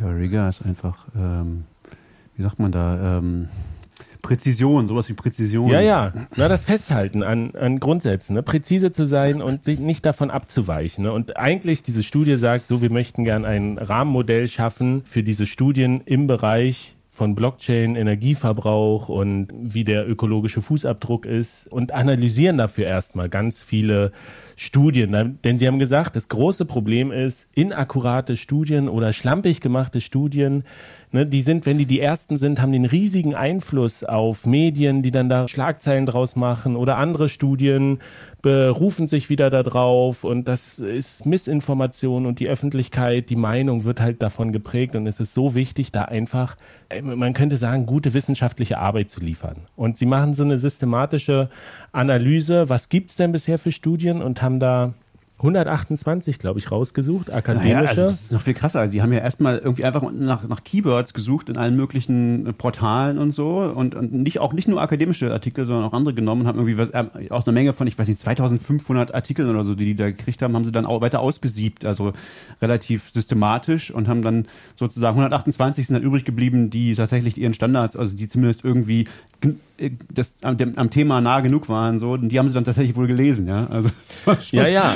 Und nicht akademische, das kann man sich so vorstellen wie Coinshares oder Riverside oder Unternehmen ja, machen irgendwelche Studien, irgendwelche die sie White rausgeben. Papers von irgendwelchen komischen Coins, die behaupten, sie wären irgendwie grün oder so, ne? Also es gibt also du suchst einfach in, in allen möglichen Quellen nach so Stichworten wie Blockchain, Umwelt und äh, Dinge, und dann guckst du mal, da sind das 2500 Stück, und dann guckst du mal die Titel genauer an und sagst, ah nee, das passt eigentlich überhaupt nicht. Und dann filterst du weiter aus und dann kriegst du irgendwann kriegst du so 128, die, ja, die passen vom Thema. Und dann, und dann musst du dich durchquälen. Und dann quälst du dich durch. und das eben. Also Respekt. Also ich meine, die, die Frage, die sie haben, sind diese Modelle, die sie da aufbauen und diese Schätzungen, die da draus resultieren. Also ich meine, Bitcoin wird 2020 die Energie der Erde verbrauchen und äh, zwei Grad allein zur Klimaerwärmung beitragen. Ne? Das sind ja so diese Schätzungen, die sich daraus geben. Sind die eigentlich vertrauenswürdig und belastbar? Und die Ergebnisse, die können wir mal ganz kurz zusammenfassen. Also A, was auf jeden Fall gut ist, die Studienanzahl wächst stetig. Also es ist ein Thema, was bearbeitet wird. Und insgesamt werden die Studien wohl auch besser. Echt, ja? Das habe ich das, gar nicht so draus gelesen. Ist das, das so, ja? Ja, das haben sie gesagt. Ist besser, ne, eine 5 ist auch besser als eine 6. da ist vielleicht noch Luft nach oben. Aber es gibt halt so ganz krasse Zahlen, die sie haben. Ne? 74 Prozent der Studien bauen nicht auf existierenden Theorien auf, also entweder aus dem Bereich von Blockchain oder irgendeiner anderen wissenschaftlichen Domäne. Also Mit anderen Worten, die sind einfach völlig ad hoc. Da hat sich jemand was aus den, aus den Fingern rausgesaugt. Ja. Sie haben keinerlei methodische Begründung. Ich mache hier ein Modell und das, das lasse ich jetzt. Und das sind drei Viertel, ne? Das ist eine, eine krasse Zahl. So, da haben sie gesagt, 34 Prozent, also ein Drittel der Studien haben kein explizites Studiendesign und 40 Prozent teilen ihre Daten nicht, die sie benutzt haben und 67 Prozent, also zwei Drittel, teilen ihren Quellcode nicht, also wie sie die Berechnung gemacht haben, zu irgendwelchen Ergebnissen zu kommen. Und eigentlich, das sind schon echt ziemlich schlechte, Ja, das schlechte Werte. Das heißt, das Ding ist überhaupt nicht nachvollziehbar. Ja, das du kannst irgendwas schreiben. Ja, das ist halt irgendwie.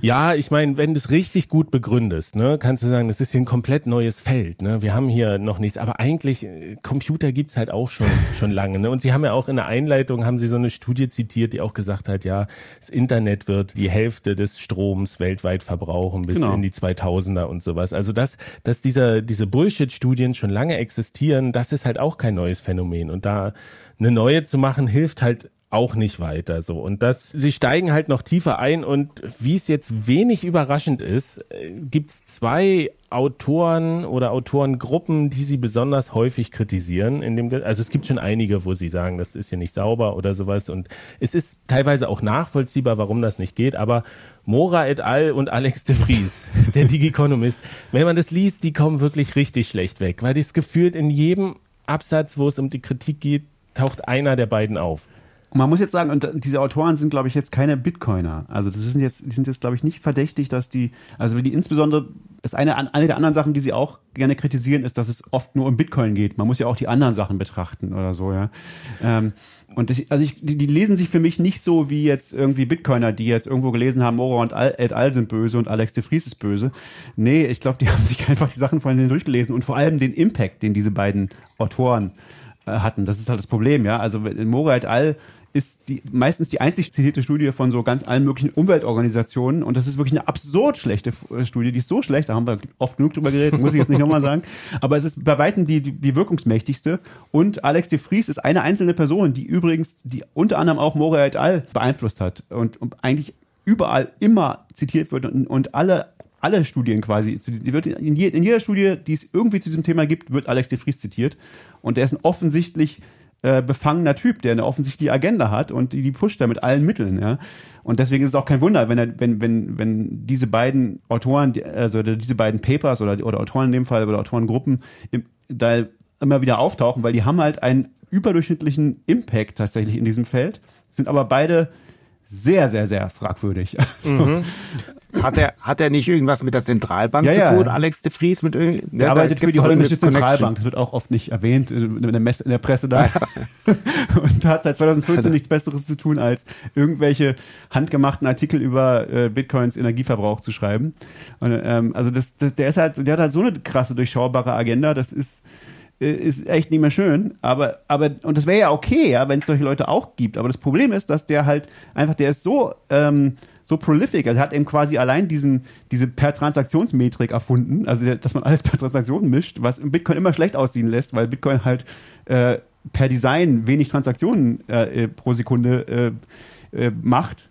Und das hat er sich irgendwann mal aus den Fingern gesaugt und das benutzt jeder. Also das, der wird quasi immer zitiert und das ist, ist ein Riesenproblem. Ich meine, klar, wenn's, natürlich gibt's gibt's Bad Actors und, und, und das ist, ist immer so in jeder Industrie, aber wenn der einzige, der, der, der, der krasseste Bad Actor in jedem Paper zitiert wird, das ist schon ein Problem für die Forschung, finde ich. Ja, ja, ja. Und es ist halt dieser, dieser Punkt, dass er mit der Erste war, der da irgendwas auf die Beine gestellt hat, wie viel Credibility er jetzt bekommen hat, dadurch, dass er irgendwie ökonomisch auch noch mit der Zentralbank verbunden ist und dadurch halt Reichweite erstmal generiert hat und dadurch in die Medien gekommen ist und ist er einmal in den Medien, wird er wieder zitiert und sowas. Das ist halt schwer zu sagen, aber ich habe mal die Sachen rausgesucht, die gerade bei diesen beiden Autoren oder Autorengruppen so äh, größtenteils kritisiert werden. Und das noch kurz die Ergänzung. Die Autoren haben auch gesagt, sie wollen kein Urteil darüber abgeben, ob das sinnvoll ist, der, der Proof of Work und die Energieeffizienz. So die Beurteilung, die überlassen sie anderen. Ihm geht es darum, äh, dass sauber geforscht wird zu der Sache. Einfach, dass das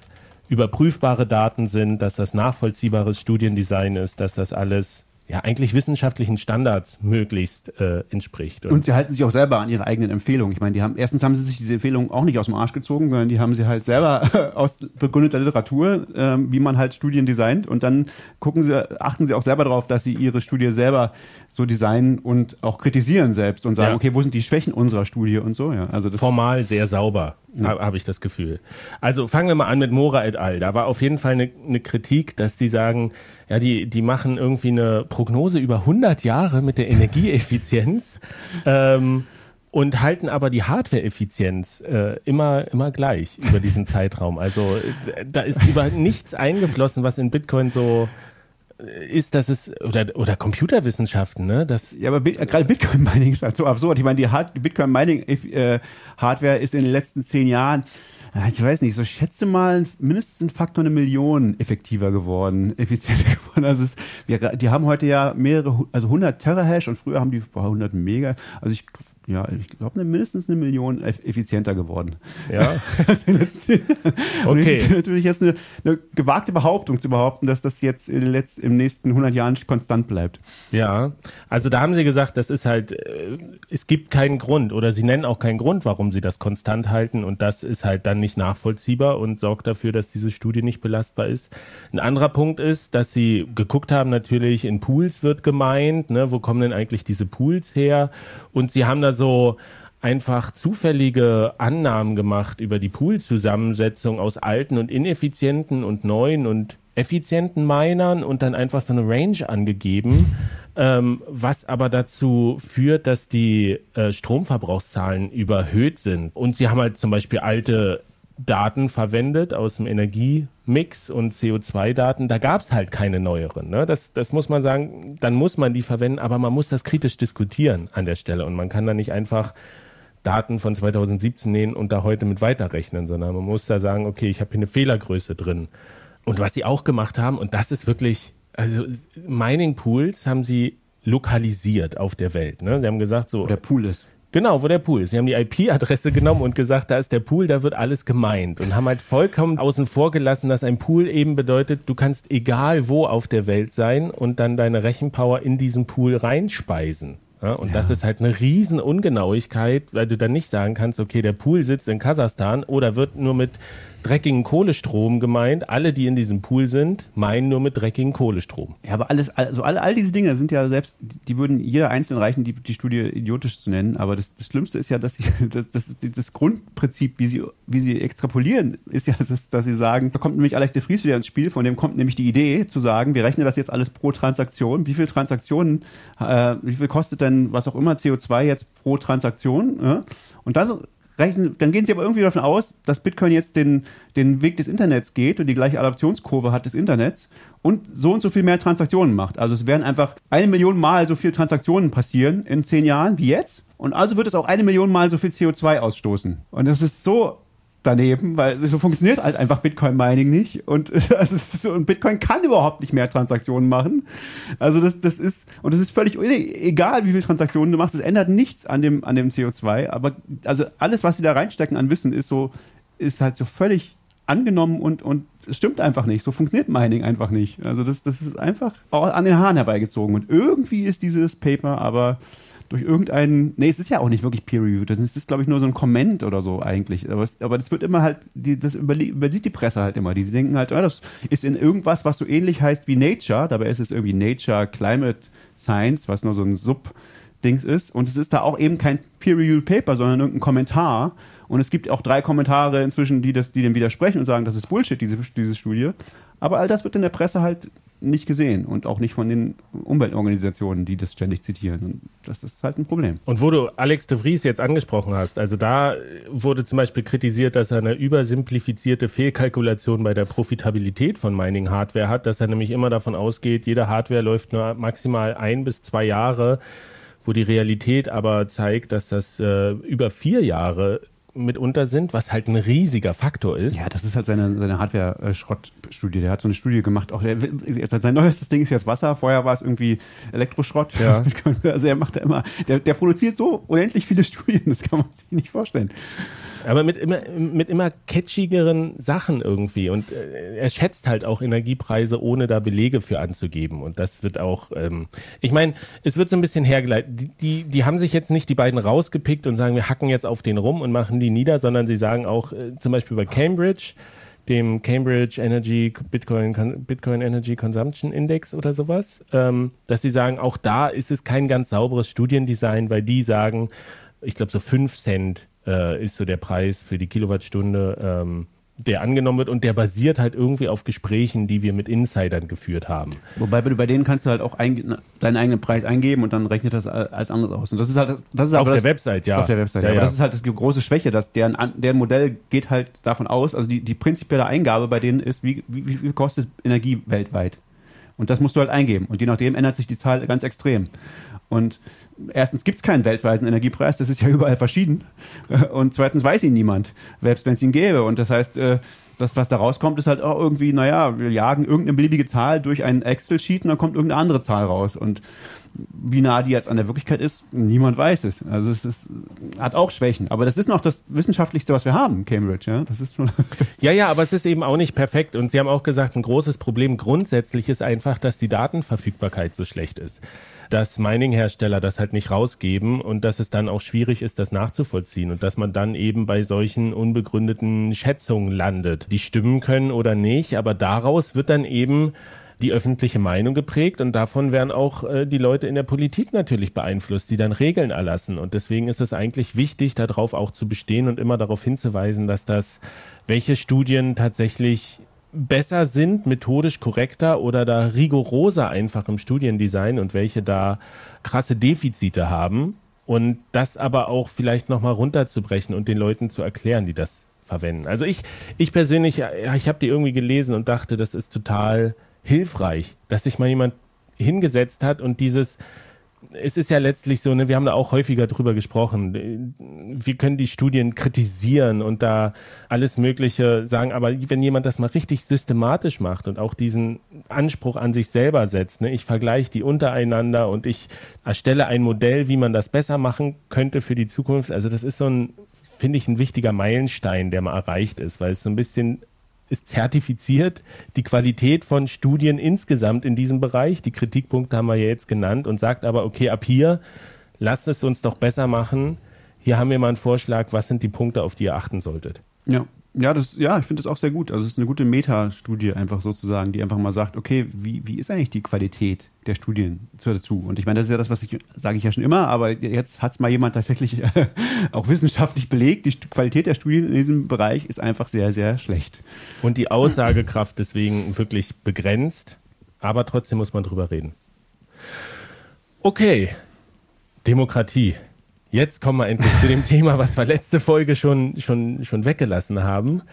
Äh, wir haben es ein bisschen angeteased. Es geht um Guatemala, Demokratie. Da kann man vielleicht mal kurz den Hintergrund geben. Ne? Da waren im Sommer äh, Präsidentschaftswahlen und es wurde Bernardo Arevalo gewählt. Überraschend zum neuen Präsidenten. Da hatte eigentlich keiner so richtig mit gerechnet. Also in der Stichwahl dann hat er doch gewonnen, obwohl genau. er davor da hinten lag. Er lag hinten mit äh, 11 Prozent hat er bekommen und die führende Konkurrentin hatte 15 Prozent im ersten Wahlgang. Und in der Stichwahl hat er dann aber deutlich mit 58 Prozent gewonnen. Und es ist einer, der kommt aus sozialdemokratischen Bereich. Und ja. die andere Kandidatin, ja. Sandra Torres, äh, Mitte-Links-Partei war die und die war, glaube ich, glaube ich, die Ehefrau von einem früheren Präsidenten, also hat so ein bisschen. Nee, nee, der Arevalo ist der Sohn von Juan Ach, dem ersten Arevalo und der war mal. Präsidenten. Aber ich glaube, die war auch. Irgendwie. Ja, egal. also genau. es gab ein überraschendes Wahlergebnis in Guatemala. Ja, also was man noch dazu sagen kann, ist, dass es man deutlich erkennen konnte im Vorfeld, dass das Establishment äh, versucht hat, ähm, ja, vielleicht äh, Kandidaten aus dem Weg zu räumen, die sogar noch populärer gewesen wären wie der Arevalo. Und ja, mit mehr oder weniger komischen Mitteln. Ich habe vom, äh, vom Carlos so eine Nummer von fünf, sechs äh, Kandidaten gehört, die aus mehr oder weniger plausiblen Gründen von der Wahl disqualifiziert wurden. Und auch deswegen war es letztendlich so ein überraschendes Ergebnis, weil man eigentlich gedacht hat, dass so jemand äh, das bestimmt nicht schafft. Aber ich denke, dass die Bevölkerung sich da auf den Schlips getreten gefühlt hat, weil die das einfach äh, den Braten gerochen hat, dass da irgendwas nicht so ganz mit rechten Dingen zugeht. Und ja, und dann hat er eben überraschend gewonnen. Das Establishment war nicht amused. Und letztendlich gab es dann auch im Nachgang Versuche, Wahlbetrug ins Spiel zu bringen. Und da gab es eben die Generalstaatsanwaltschaft, die dann Wahlergebniszettel konfisziert hat und Wahlboxen selber auch noch. Und ja, blöderweise äh, muss man jetzt dazu sagen, und da kommen wir jetzt praktisch zum Thema, wie Bitcoin da reinspielt, war es so, dass die Wahldurchführungsbehörde kurz vorher nach langen Verhandlungen mit einer kleinen Firma äh, in Guatemala einen Vertrag abgeschlossen hat, bei der die Wahlergebnislisten über das Open Timestamp Protokoll direkt, nachdem es unterzeichnet wurde und eingescannt wurde, eben mit einem Hash versehen wird und in die Blockchain reingegeben wurde. Und äh, das war nur deswegen möglich, weil in Guatemala hat wohl eines der fortschrittlichsten Wahlmethoden der Welt, weil dort die Ergebnisse der einzelnen Boxen, also jede einzelne Box wird dort ergebnismäßig publiziert. Das heißt, die sitzen da um einen Tisch rum, sechs Leute oder so, zählen gemeinsam die Stimmen, also öffnen gemeinsam die Box, zählen die Stimmen, füllen diesen Zettel aus, dieses berühmt-berüchtigte Nummer vier, glaube ich, ist es. Mhm. Äh, oder das ist, die, das ist die Kopie, das, die arbeiten damit so Carbon Copy mit so Durchschlagspapier noch, tatsächlich Geil. richtig äh, traditionell, alles äh, Pen and Paper. Und wenn die damit fertig sind, dann, dann nehmen die das und scannen das ein und, und schicken das an den Zentralserver. So war es in der Vergangenheit und auf dem Zentralserver wurde es dann publiziert und das waren dann sozusagen so, so eine Art nicht offizielle Zahlen, die sozusagen auf dem zentralen Server abgeloadet wurden, die jemand zentral gezählt hat. Und dann haben die das sozusagen in, äh, in Gremienarbeit, diese Zahlen nochmal erarbeitet, wo sie es als gemeinsam nochmal durchgezählt haben in höheren Gremien, wo sie es aggregiert haben sozusagen, damit es alles mit rechten Dingen zugeht. Und jetzt kam eben der Verdacht auf, ja, vielleicht wurde da ja irgendwie gemogelt. Und das konnte eben insofern relativ gut außer Kraft gesetzt werden, weil diese Wahlergebnislisten, die wurden dann eben äh, nicht nur eingescannt und nicht nur an die zentralen Server der Wahldurchführungsbehörde geschickt, sondern auch an die Server von SimpleProof, so heißt die Firma. Und äh, die hat es dann im Prinzip erstmal gehasht, auf die Blockchain geschrieben und dann auch noch äh, mit OCR-Technologie gescannt, die Daten aggregiert und das sozusagen verifiziert, dass, die Sum äh, dass es summarisch auch stimmt und hatten eine relativ äh, hohe Erkennungsquote und die, die sie nicht erkannt haben, da haben sie mit einer Firma zusammengearbeitet, die nennt sich Stackswork. Und äh, die haben dann praktisch so eine, so eine Mobile-App entwickelt, wo man äh, Satoshis bekommt dafür, dass man Zahlen summiert oder erkennt, hm. die der äh, Rechner nicht erkennt konnte. Clickworker sozusagen. Clickworker, genau. Und auf diese Art und Weise hat man einen Weg gefunden, bei der Bitcoin behilflich war, um die komplette Wahl ja, public auditable zu machen, letztendlich. Das ist letztendlich die Möglichkeit, dass es für jeden nachvollziehbar ist, wie so eine Wahl denn eigentlich ausgegangen ist. Und auf die Art und Weise konnte man der Öffentlichkeit glaubhaft machen, dass das eben nicht gefaked war oder dass es, dass es da keine Manipulationsversuche gab oder keine relevanten zumindest. Und äh, das hat die Bevölkerung wohl so äh, einigermaßen akzeptiert, äh, auch wenn sie es vielleicht nicht ganz versteht. Und deswegen gibt es da wohl auch bei der Zivilbevölkerung die Meinung, nee, unsere Wahlen wurden nicht gefälscht, weil die stehen ja auf der Blockchain. Also wir, wir müssen das, glaube ich, nochmal zusammenfassen an der Stelle. Ne? Ich ja. habe das ja auch nicht so richtig mitbekommen. Jetzt erst am Rande äh, über so drei Ecken und ich habe auch mit anderen darüber gesprochen, die das auch nicht mitbekommen haben. Also es ist tatsächlich so, dass das offiziell ist. Ne? Da hat nicht jemand einfach so gesagt, ich mache hier ein Experiment, weil da Daten offen rumliegen, sondern es gab eine Präsidentschaftswahl und die Daten wurden einfach als Backup ich sag's jetzt einfach so banal in der Blockchain gespeichert, ne? Also Stimmt natürlich nicht. nicht. die Daten, aber naja, als Backup kann man ja natürlich ja, sagen. Ja, okay, aber okay, jetzt kommen wieder diese ganze nur um es zu erklären, ja, also man hat dieses offene System genommen, was eine riesen ja Verifikationsdatenbank ist und hat das eben verknüpft und hat gesagt, diese Daten, also dieses Dokument, was unterschrieben ist von den Wahlhelfern da vor Ort, das existiert zu genau diesem Zeitpunkt in genau dieser Form jetzt das, was Open Timestamp macht. Ne? Und das ist ja, das ist ja schon mal finde ich krass, weil ich habe ich hab das nicht kommen sehen, dass auf einmal tatsächlich Bitcoin jetzt benutzt wird in Wahlen. Und ich meine, Wahlcomputer und sowas, gerade in Deutschland gibt es ja da auch Riesendiskussionen. Man muss das alles Pen und Paper machen. Ne? Das mhm. ist digital ist alles schwierig. Ja. Und das ist ja so ein Anwendungsfall, wo man sagt, es hatte nichts mit der Wahl an sich zu tun. Die Leute haben ganz normal gewählt, sondern es geht einfach darum, genau diesen Proof of Existence zu machen. Ne? Dass man sagt, wir haben hier ein Dokument und das ist ja auch wirklich was, was seit Jahren schon diskutiert wird bei, bei Bitcoin, dass man sagt, wir können damit nachweisen, dass etwas, oder das war ja auch die ursprüngliche Idee von der Blockchain, noch bevor es bei Bitcoin war, dass man sagt, es gibt dieses Dokument in diesem Zustand zu diesem Zeitpunkt. So, und das ist doch eigentlich super krass, dass, dass das in der Präsidentschaftswahl tatsächlich angewandt wurde und zwar eingekauft vom Staat. Richtig? Richtig, genau das war wohl ein längerer Prozess, der, der dazu geführt hat, weil letztendlich äh, diese, das Ausräumen von Korruptionsverdacht natürlich auch im Sinne der Wahldurchführungsbehörde steht. Und äh, war wohl ein bisschen so, dass die sich so ein bisschen äh, in Kreuzfeuer sahen, vielleicht von, von äh, irgendwelchen politischen Interessen und wollten sich da als Spielball einerseits aus, äh, aus der Affäre ziehen und andererseits waren sie aber auch selber diesen Interessen mehr oder weniger äh, ausgesetzt und da hat wohl zum richtigen Zeitpunkt genau die richtige Entscheidung gegeben, die dann äh, den Vertrag unterzeichnet haben mit dieser Firma, um das dann so durchführen zu können. Das ist einfach äh, sensationell. Es ist äh, etwas, was äh, eigentlich eher unwahrscheinlich war, dass es so passiert, aber es ist so passiert und ähm, hat absolut positive Auswirkungen, weil letztendlich, mal ehrlich, ich bin ja jetzt nicht so der Demokratiegläubige in Bezug auf, äh, also mein, mein Glaube war in der Vergangenheit sehr viel größer, als er jetzt ist. Aber man weiß auch nicht, inwiefern das letztendlich für politische Änderungen nach sich zieht ob die dann gewünscht oder nicht gewünscht oder sonst irgendetwas sind. Das ist ja auch immer alles sehr individuell.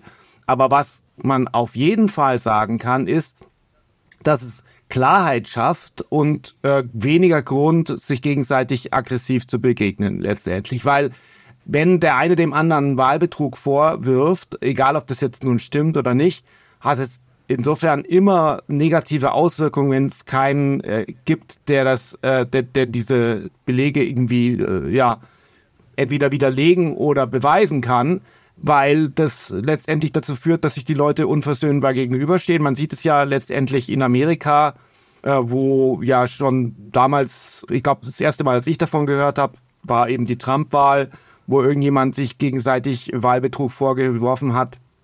Das wird ja meines Erachtens ja auch nicht besser momentan. Also ich habe immer das Gefühl, alles, was in Amerika irgendwie entsteht, kommt früher oder später zu uns.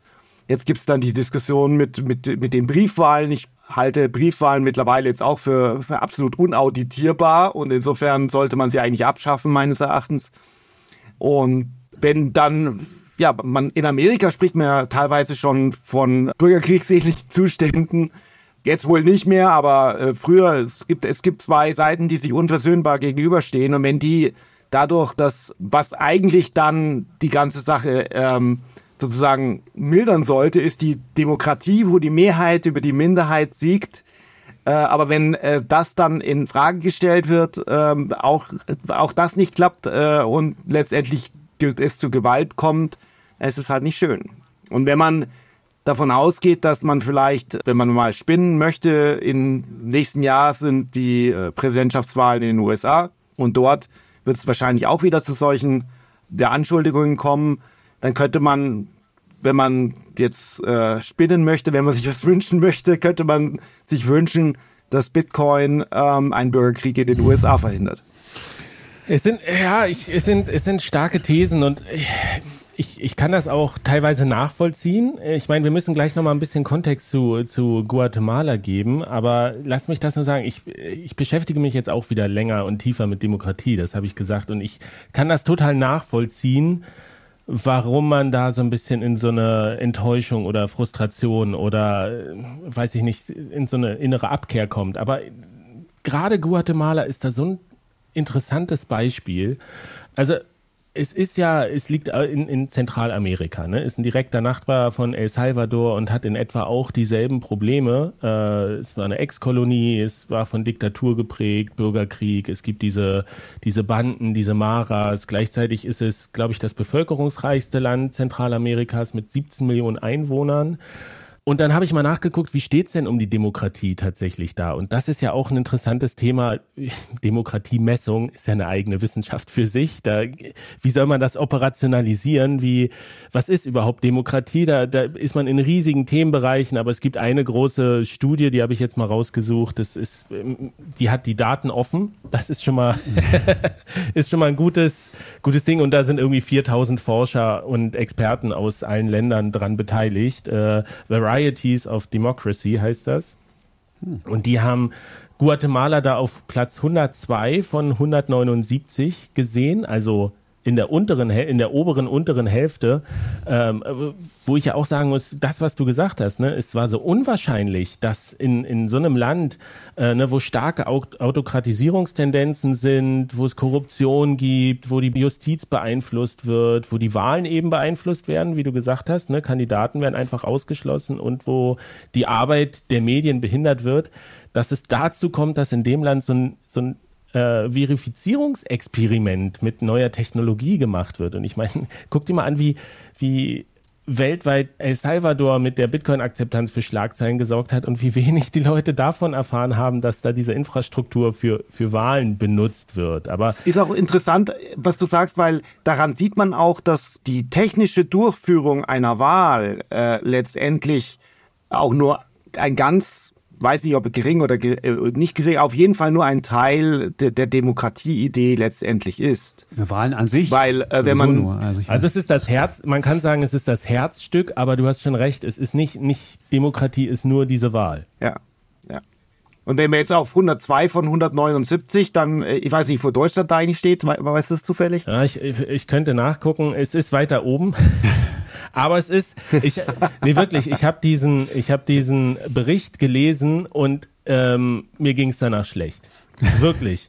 Weil die, die Aussagen insgesamt können einen so runterziehen und das finde ich wirklich deprimierend. Also wir, wir können das mal kurz zusammenfassen. Die haben gesagt, der ist von 2022 und da steht die, die Fortschritte global, die man im Rahmen von Demokratie gemacht hat, über die letzten 35 Jahre sind alle weggewischt. So, die Tendenz geht eindeutig in die andere Richtung. Drei Viertel aller Leute leben in Autokratien. Es, wir sind zurück auf die Demokratieleveln global von 1986. Am schlimmsten ist es in Asien, Pazifikregion. Da ist man Ende der 70er ungefähr auf dem Stand. Und in Osteuropa, Zentralasien und Lateinamerika und der Karibik, da sind wir auf dem Stand von nach dem Kalten Krieg. Und es gibt immer mehr Dictatorships und immer weniger liberale Demokratien. Äh, und gerade in den letzten zehn Jahren hat sich das ganz krass verändert, dass einfach die Tendenz weg ist von der Demokratie und immer mehr zur Autokratie. Und ich hatte, mir ging es danach wirklich richtig schlecht, als ich das gelesen habe und dachte so, wow. Und aber man muss schon auch sagen, das sind ja offiziell alles Demokratien. Insofern kann man auch von einem Etikettenschwindel irgendwo naja, in dieser es gibt, Weise es gibt reden, schon Qualita Qualitäten von Demokratien. So, es gibt da auch Abstufungen und Klar. die sind sind Klar. unterschiedlich. Aber ich habe so manchmal das Gefühl, dass also es geht es gibt dieses Video, ne, Immutable Democracy, was ja diesen Prozess zeigt, wie eigentlich da dieses Wahlsystem stattfindet, ähm, wie dieses Dokument 4 da signiert wird für jede Wahlbox, wie auch gezeigt wird, wie einfach Agenten kommen, die die nicht gekennzeichnet sind und irgendwelche Boxen einfach mitnehmen wollen. Und die zeigen so schön diese, diese Komplexität dieses Wahlsystems, also wie aufwendig das ist. Ne? Du hast 17 Millionen Leute und die sollen Präsidenten wählen. Das ist ja, ich meine, wie macht man das organisatorisch? Ich fand das sehr beeindruckend, wie die das geschafft haben. Ja, wir haben hier die Kisten, wir müssen 25.000 Kisten vorbereiten und alles wird beklebt und wie viele Leute sich da engagieren und da mitmachen, weil sie sagen, das ist so wichtig dass wir das brauchen. Ne? Das ist unsere Chance, irgendwie uns da einzubringen und, und für Veränderung zu sorgen. Und dann denke ich mir manchmal so, oh, wenn ich, wenn ich hier in Deutschland, wir haben das alles und die Leute gehen nicht zur Wahl und sie fühlen sich so ein bisschen bräsig. Haben wir das alles?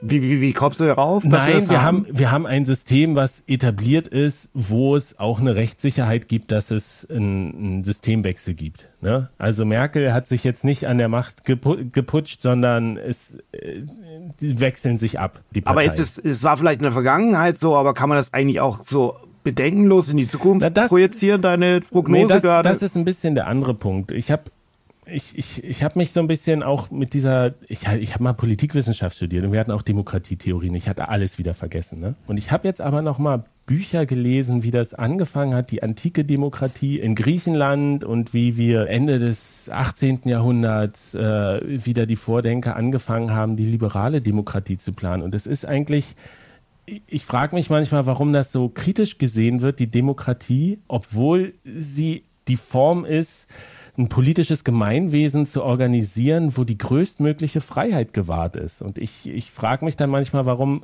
die Leute anfangen, die Demokratie zu kritisieren, anstatt sie so zu gestalten, dass sie wieder funktioniert.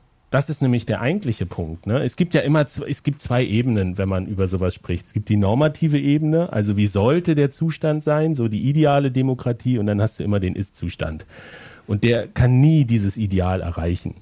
So, aber diese grundsätzliche Idee, wie, wie Demokratie innerhalb von zweieinhalbtausend knapp Jahren gewachsen ist als, als politisches Konstrukt und als Idee, ist halt wirklich die Freiheit der Leute zu gewährleisten. Und da wurden halt neue Mechanismen entwickelt. Aber doch nicht die Freiheit. Das ist ja nur ein Aspekt. Also die, die, die, Freiheit ist jetzt nicht. Doch, Freiheit. Also da, da reden wir ja von einer liberalen ja, Demokratie. Ja, ja, das ist, das ist das, was. Zum einen. Das ist das höchste Gut. Aber da ist ja aber da steht ja eigentlich, die Demokratie steht ja eigentlich als, als Wort, schon allein vom Wort her steht es doch im Prinzip dadurch, dass äh, nicht eine Mehrheit über eine Minderheit bestimmt. Das ist der Begriff. Liberal ist ein ja. ganz wichtiger äh, Aspekt bei uns, aber der wird leider unglaublich äh, wenig betont bei den meisten Leuten. Also es ist vielleicht auch gar nicht so sehr im, äh, im, im Hinterkopf, wenn die Leute sagen, jetzt momentan ist gerade die Diskussion, wo gesagt wurde, ach guck mal, die Demokratie hat doch funktioniert,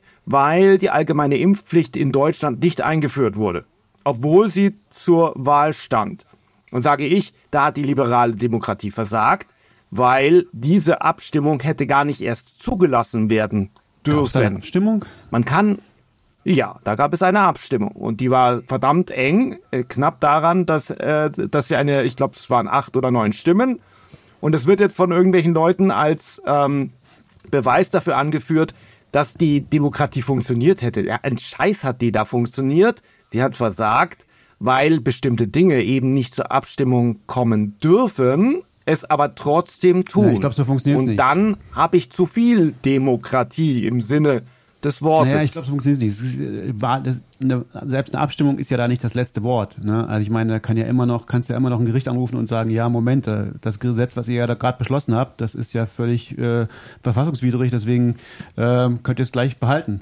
Ähm, also es gibt ja schon Checks and Balances und verschiedene, mit Demokratie oh. ist nicht nur eine Abstimmung. Ne? Also das ist, ist schon ich, wichtig. Ich glaube, das ist eine... wenn ich, jeden, wenn ich jede Entscheidung erstmal vor Gericht ziehen muss äh, ja, und glaub, äh, man weiß ja, wie, wie das funktioniert hat in der Zeit, da ist natürlich ja, aber ich glaube, so funktioniert ja, das. Also, also weiß ist, nicht. Das, du kannst ja nicht von sagen, äh, falsche Dinge dürfen nie, äh, dürfen nie abgestimmt werden. Das ist ja.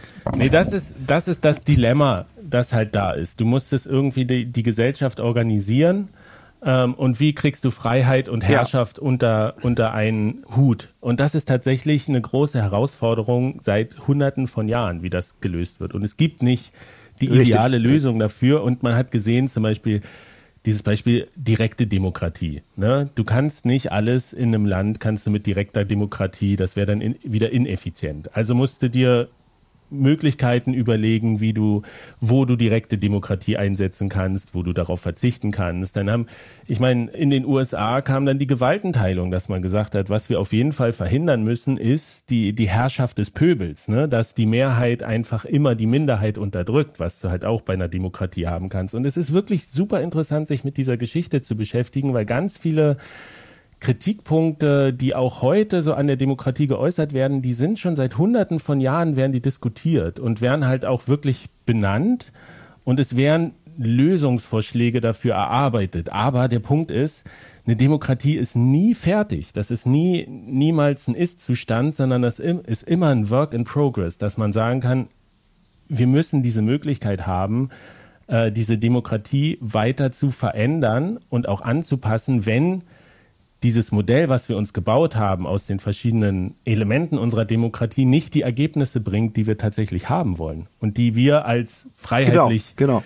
Ja, und dann ist aber der Punkt, und, und da, da, bin ich immer so ein bisschen kritisch, wenn ich das höre, die Demokratie funktioniert nicht, dann denke ich eher, ja, wir müssen halt die Demokratie anpassen. Also wir müssen jetzt nicht die Demokratie abschaffen, das höre ich da immer so ein bisschen raus oder die ist gescheitert, sondern es ist halt, es ist halt zum jetzigen Stand, ist es imperfekt und es ist wie Bitcoin. Es wird auch immer imperfekt bleiben, aber man kann das, glaube ich, verbessern an der Stelle. Man kann da sich einbringen. Und wenn man sich das mal anschaut, zum Beispiel zurück gehen zu der Studie, wo vor allem Korruption be äh, beklagt wurde, Beeinflussung der Justiz, Beeinflussung von Wahlen, Behinderung der Medien, dann klingt es ja schon alles auch so ein bisschen nach, sage ich mal, Kapitalismuskritik, dass man sagt, ey, das Geld regiert die Welt und äh, hier werden im Prinzip die Leute geschmiert und das geht doch in die Richtung. Und als Bitcoiner kann man doch sich dann auf den Standpunkt äh, stellen, dass es letztendlich am Geldsystem liegt, am kaputten Fiat-System,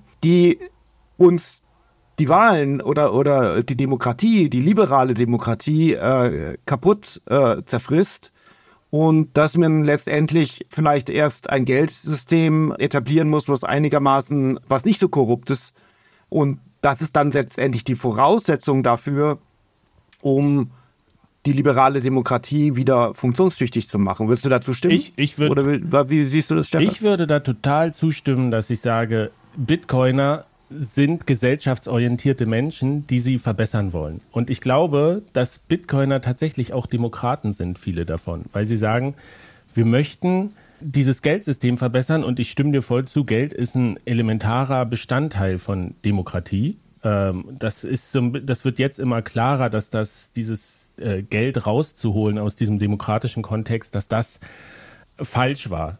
Wir haben jetzt eine, eine, Bevölkerung, die ist vollkommen ungebildet, was Geld angeht, und es findet überhaupt kein Diskurs über das Thema Geld statt. Und das ist für eine Demokratie ist das schlecht, weil es braucht Diskurs und jetzt brauchen wir keine direkte Demokratie, was Geldpolitik angeht. Das wäre höchstwahrscheinlich auch schlecht, das wissen wir, aber wir müssen ähm, oder die Forderung wird auch von wissenschaftlicher Seite immer lauter, dass man sagt, wir brauchen demokratische Experimente. Und ich würde tatsächlich sagen, dass Bitcoin Teil dieses demokratischen Experiments ist. Ich bin kein Anhänger davon zu sagen, der Bitcoin-Standard wird kommen und wir werden das staatliche Geld wird total verschwinden. Das halte ich einfach nicht für realistisch. Ne? Da kann man sagen, das ist vielleicht auch so ein Sollzustand, wie man sich den gerne ja, wünschen würde. Aber ich glaube nicht, dass der kommt.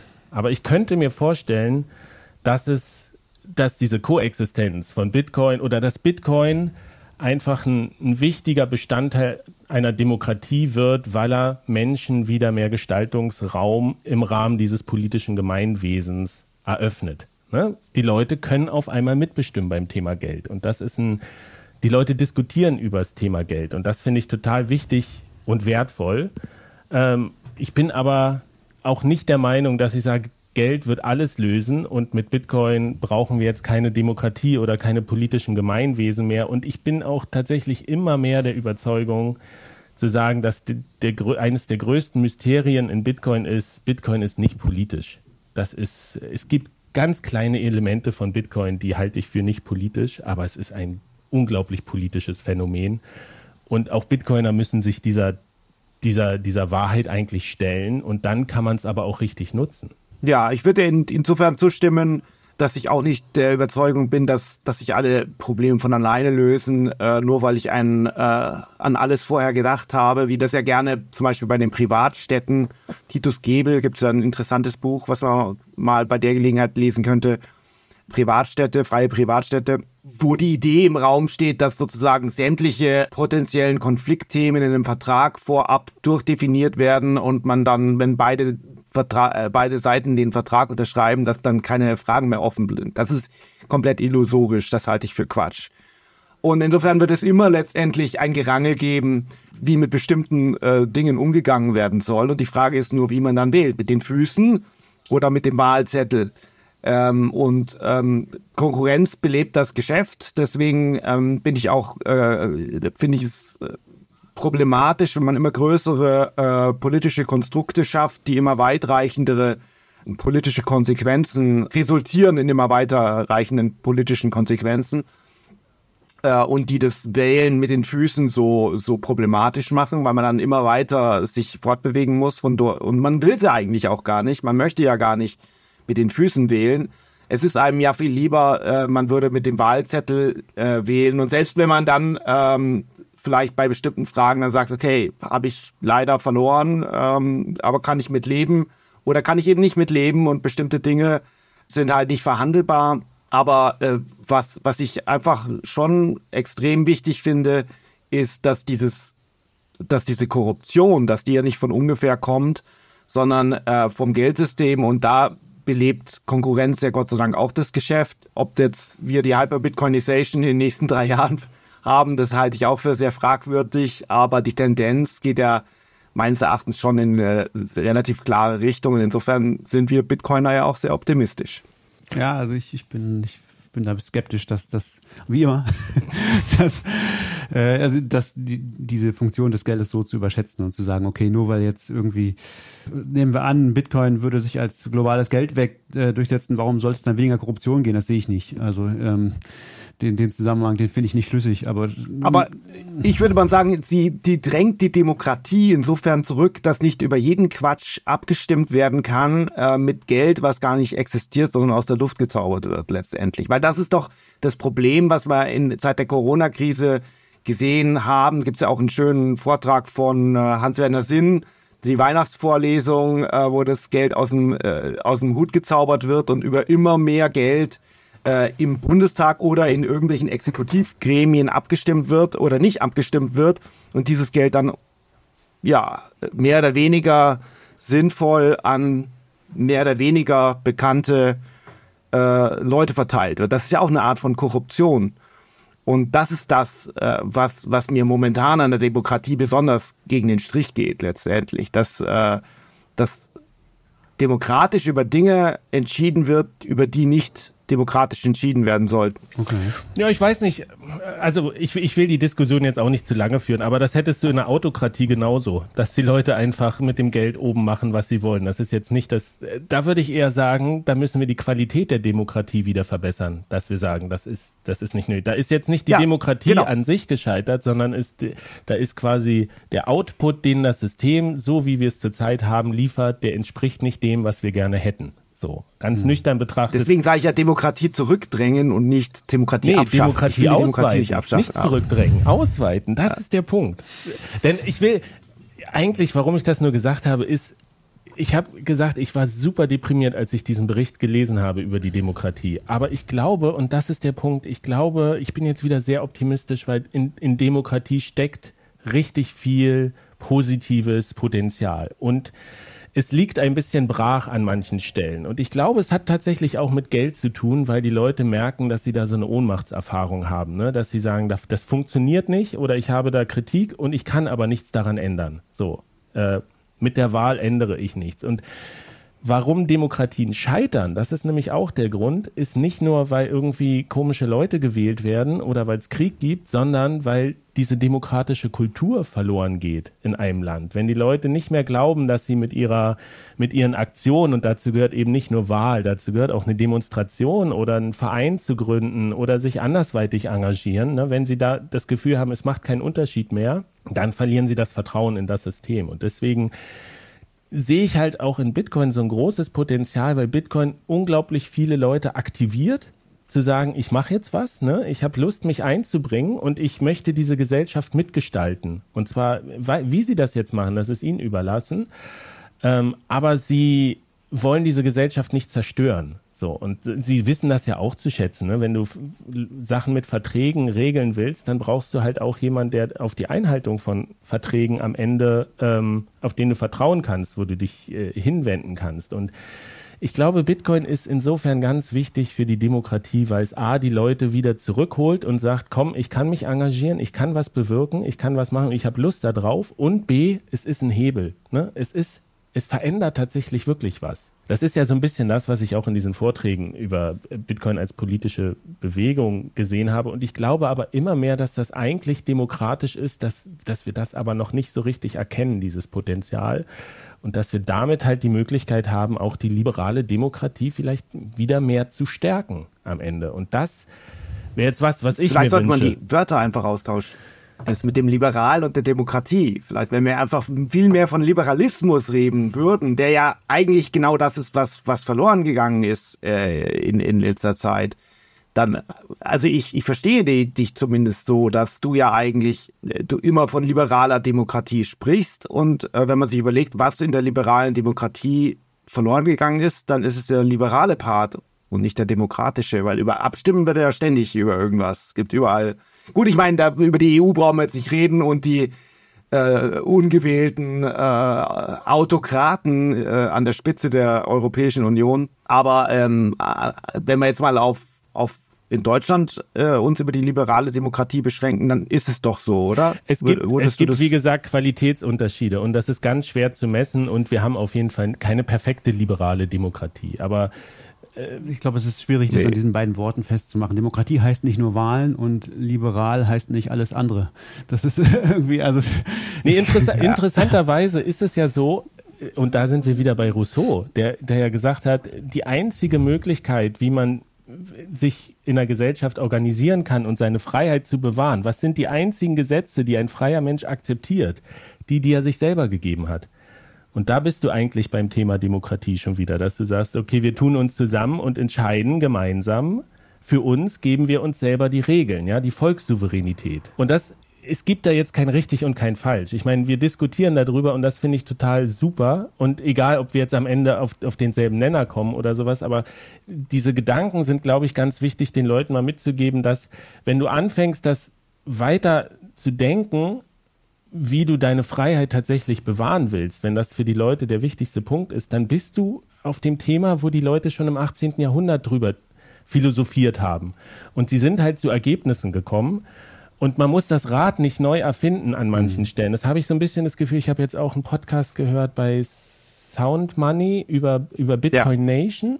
Ging es da auch darum? Auch so ein Buch, wo es darum geht, irgendwie die Bitcoiner leben in Ja. Diaspora und dann sind sie nicht mehr physisch angreifbar durch Atomraketen durch China oder so. Ist ganz einfach gesagt. Nee, das ist, das ist nicht das, das ist nicht die, die These So hat er es ein bisschen Buch. erklärt, der Autor. Also als, als ein Beispiel. Ah, Aber okay.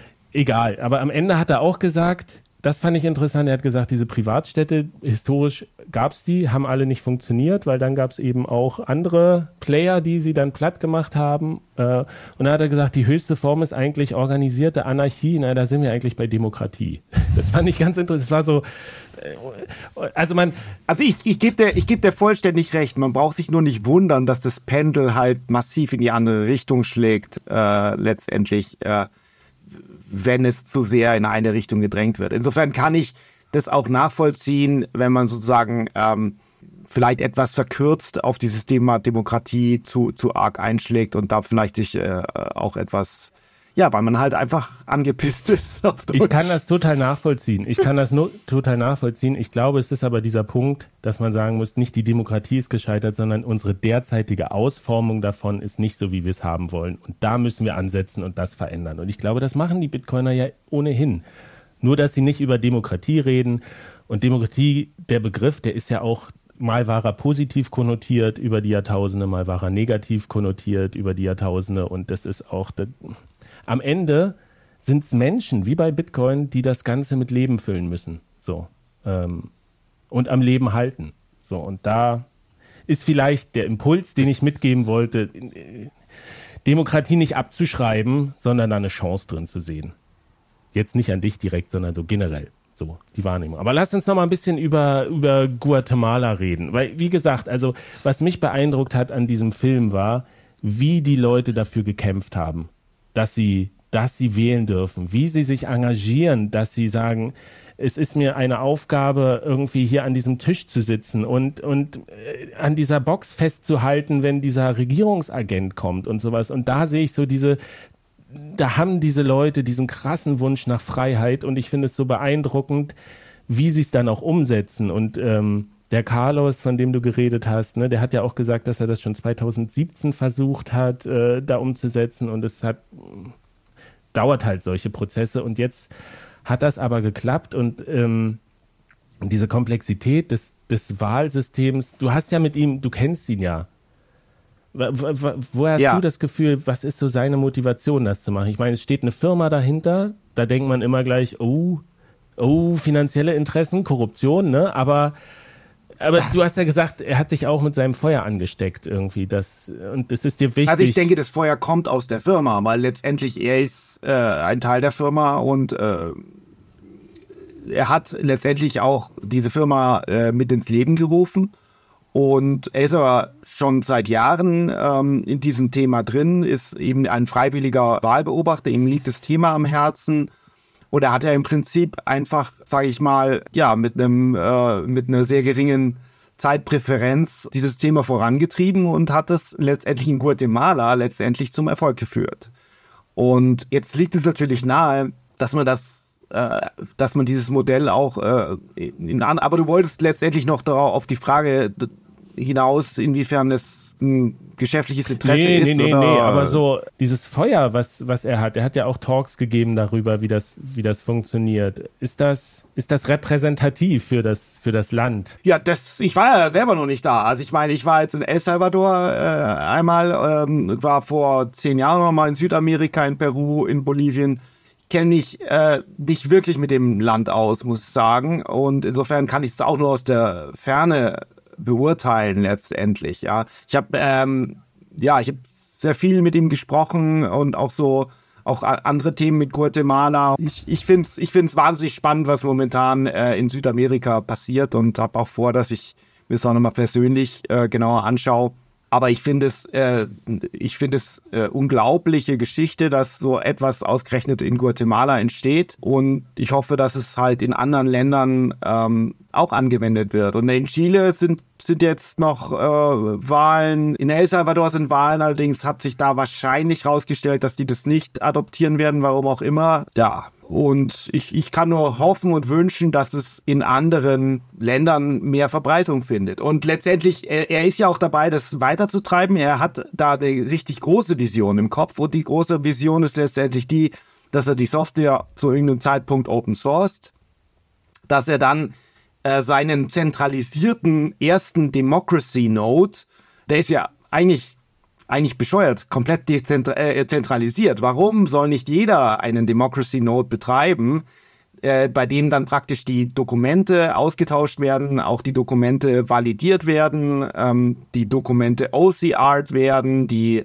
äh, jeder seine eigene Berechnungen durchführt, damit man Demokratie komplett äh, validieren kann, dezentral für jeden, der sich einen Democracy Node installiert und die Idee ist natürlich aber auch, dass vielleicht den Leuten dann auffällt, dass, dass es immer mehr Leute machen. Ähm, also äh, es gibt wohl, äh, ein englischer Begriff ist Election, äh, Election Audit Groups, äh, irgendwie sowas. Das wäre wohl äh, im internationalen Bereich etwas, wo es äh, in verschiedenen Ländern halt wahrscheinlich je autokratischer, je korrupter, desto verbreiteter ist es, dass es eben Bürgerrechtsgruppen im, in, in der Zivilgesellschaft gibt, die sich aktiv mit dem Thema Wahlauditierung befassen.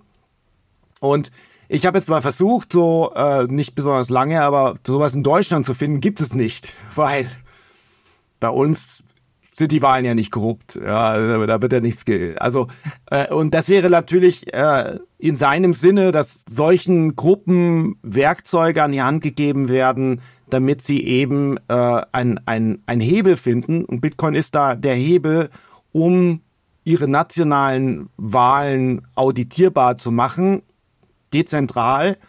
Und dass, wenn dann die Leute diese Nodes betreiben, ihnen dann vielleicht auch irgendwann auffällt, wenn sie, was ich, wie viele äh, Terabyte an Daten anhäufen, dass es vielleicht viel einfacher ist, einen Bitcoin-Node zu betreiben, anstatt eine, dass sie das dann vielleicht äh, ihr zweiter Node im Keller ist, den sie dann betreiben. Also erst ein Democracy-Node und dann erst ein Bitcoin-Node. Kannst du noch mal kurz erklären, was mit dem Begriff Democracy-Node gemeint ist? Ja, wenn man hergeht äh, und bei der Demokratie sagt, ja, äh, wir haben ja, wir haben ja keinen Beweis, dass es korrupt ist, also dass irgendetwas äh, manipuliert wurde, ist doch alles gut. Es gibt keine Beweise dafür, dass es manipuliert wurde. Ja, aber gibt es denn Beweise dafür, dass es nicht manipuliert wurde? Letztendlich, das ist ja ein Audit, dass jeder, der möchte, genau wie es in Bitcoin auch der Fall ist, hergehen könnte und jede oder die Wahl, die ihn interessiert, auditiert. Selber. Don't trust, verify. Don't trust, exakt. Genau das ist der Punkt. Und äh, jetzt kann man das natürlich, äh, also wenn man mal den Ausgangspunkt von Deutschland sieht, wo wir Briefwahlen haben, wo alle sagen, das passt schon und dann wird halt, weil eigentlich weiß auch keiner genau, wie das genau funktioniert. Und dann schauen wir das in Guatemala an, wo man weiß, okay, da werden jetzt die Boxen geöffnet, da sitzen die sechs, sechs Leute um diesen Tisch und jede einzelne Box äh, mit ihren Stimmen wird auf den zentralen Server hoch, dann ist es ja schon eine bessere Audit letztendlich. Und dann kommt jetzt noch dieser eine zweite Partei hinzu, die noch die Bitcoin hin, äh, Blockchain hinzuzieht und dort den Hash drauflegt, ist aber auch eine zentrale Partei. Und äh, warum sollte es nicht genauso äh, mit einem Democracy Node wie beim Bitcoin Node funktionieren, dass man diese Auditierbarkeit ähm, automatisiert und äh, für die Leute einfach äh, mit technischen Hilfsmitteln zur Verfügung stellt? Und dann können sie äh, letztendlich, haben sie natürlich immer noch das Problem, wer hat denn die Software geschrieben und so weiter und so fort. Die ganze Diskussion kennen wir von Bitcoin auch. Aber vom, vom, vom Prinzipiellen liegt eigentlich, äh, gibt es eigentlich keinen Grund, warum wir Demokratie nicht komplett dezentralisieren sollten. Also es geht schon darum, so, so die technische Node als technische Hardware. Ne? Man könnte ja auch Node sagen, Democracy ja. Node, ich bin irgendwie ein Akteur innerhalb dieses Systems, was ich dann wahrscheinlich auch wäre als Node-Betreiber. Aber es geht schon darum, quasi so eine, eine ein Backup bereitzuhalten und mit anderen äh, abzugleichen, wo dann eben diese Daten drin liegen, genau. wo die tatsächlich auch die Kopien, weil die Blockchain ja eben nicht die Wahlergebnisse speichern kann, sondern nur den Hash von exakt, dem Dokument. Exakt. Also muss ja auch irgendwo das Dokument liegen. Und dass man sagt, wir haben hier wie eine Art, äh, wie heißt das, Torrent oder sowas. Könnte man das Boah. vielleicht auch so machen oder? Weiß nicht, ob das so eine gute Idee wäre, aber ja, also irgendwie, ja, die Dinge halt verteilen und, und Warum äh, nicht? Genau. Gibt es mehrere Transparenz vor allem halt machen, ne? Also alle, alle Ergebnisse, zwischen, alle Zwischenergebnisse transparent machen. Das macht es natürlich sehr viel glaubwürdiger und das wäre natürlich auch schön, das in Deutschland mehr zu machen. Ich bin nicht sicher, wie da die, der Stand ja. ist. Ich glaube, es gibt solche Sachen schon auch in Deutschland, dass es irgendwelche Zwischenergebnisse irgendwo gibt. Ähm, und, und man muss jetzt auch sagen, weil du gerade gesagt hast, also, in Deutschland kannst du schon auch, du, das ist eine freiwillige Sache, ne? Du musst dich freiwillig melden, wenn du an der, wenn du als Wahlhelfer mitarbeiten äh, möchtest und das äh, kann man durchaus tun. Und das machen auch sehr viele Leute, also sehr viele tausende Leute und es ist sehr wichtig, dass das Leute machen. Machen, glaube ich, leider immer weniger Leute. Ähm, also der, der Ausgangspunkt für diese ganze Geschichte in Guatemala war, dass der Carlos hergegangen ist äh, zur Wahlbehörde und gesagt, er möchte gerne die ganzen Originaldokumente haben. Die möchten sie ihm bitte jetzt zur Verfügung mhm. stellen. Mhm. Ich würde mal gerne wissen, was passiert, wenn man äh, das in Deutschland macht. Ich glaube äh, nicht, dass es klappen wird. gute Frage. Und genau darum geht es. Es geht ja nicht darum, dass du ein kleines Rädchen bist, der feststellt, dass in seinem Umfeld und den anderen drei Zahnrädern alles äh, geräuschfrei funktioniert, sondern dass man die Wahlen auditiert. Das bedeutet mehr wie Wahlhelfer. Ja, verstehe ich auch, aber deine Kritik, vielleicht könnte, also vielleicht ist, in Deutschland ist es vermutlich nicht möglich, aus verschiedenen Gründen, aber vielleicht könnte man sich einklagen tatsächlich. Vielleicht ist das, aber das wäre ein langer Prozess erstmal. Es gibt da so Freedom Information Sachen auch in Deutschland. Genau. Also und dafür könnte man solche. Ich, das müsste ich, halt jemand machen. Müssen, das ist wie, das wie so oft. Das ist das Problem. Ich glaube auch. Das, ja. äh, aber eben diese ganzen Wahl. Ja, das ist eine gute Frage, wie Wahlen in Deutschland genau äh, funktionieren. Das, das kennen das, wir uns vermutlich auch alle ziemlich Naja, das aus. Problem an an der Sache ist, es gibt kein Land auf der ganzen Welt, was die Wahlen identisch organisiert wie ein anderes Land. Klar. So. Also das ist äh, ein großes Problem, wo man Klar. auch sagen kann, wir haben zwar alle das Konzept Demokratie, aber irgendwie wird es in den Ländern dann doch einzeln und unterschiedlich interpretiert. Und wie ich es verstanden habe, ist in Guatemala eben der super Vorteil, dass es da dieses eine Dokument gibt, was den Inhalt der, an einem Tisch wird der Inhalt von der Wahlbox geprüft und dann verschiedene Leute signieren dieses Dokument. Das wird eben mit. Äh, das ist bei uns mit Sicherheit aber auch so. Also das ist ja, aber ob es dann ein einzelnes Dokument gibt, was dann was man so rausziehen kann. Ne? Das ist ja so der Vorteil. Es gibt dieses eine Dokument und daraus kannst du die ganze Wahl herleiten. Und das gibt's in irgendeiner ja. Form im deutschen Wahlsystem mit Sicherheit auch. Aber ja. wo diese als Stellen... Wahlbezirk gibt es das genau, jetzt vielleicht aber nicht, äh, nicht als Wahlbox. Ja, Dass, dass ich sage, okay, diese sechs Leute haben diese Box auditiert. Na klar, das machen doch die Wahlhelfer, genau das tun die ja. Also die, die zählen Aber nicht einzelne Boxen, dann ist es dann wieder alle, das Wahl, der Wahlkreis wird Ach so, ja, zusammengeschüttet. gut, also der so. Wahlkreis, ja, ja, also ja. die- die- also man müsste erstmal rausfinden, wo diese Information, die man eigentlich haben will, liegt und dann rausfinden, wie man die irgendwo digital bekommt und ob es die digital gibt und dann, Genau, also wenn wir jetzt genau. darüber sprechen, ob man dieses System auf Deutschland übertragen könnte, wäre das, ähm, Ja. ich denke, es wäre möglich, aber es ist, es bräuchte eine sehr große Initiative dafür.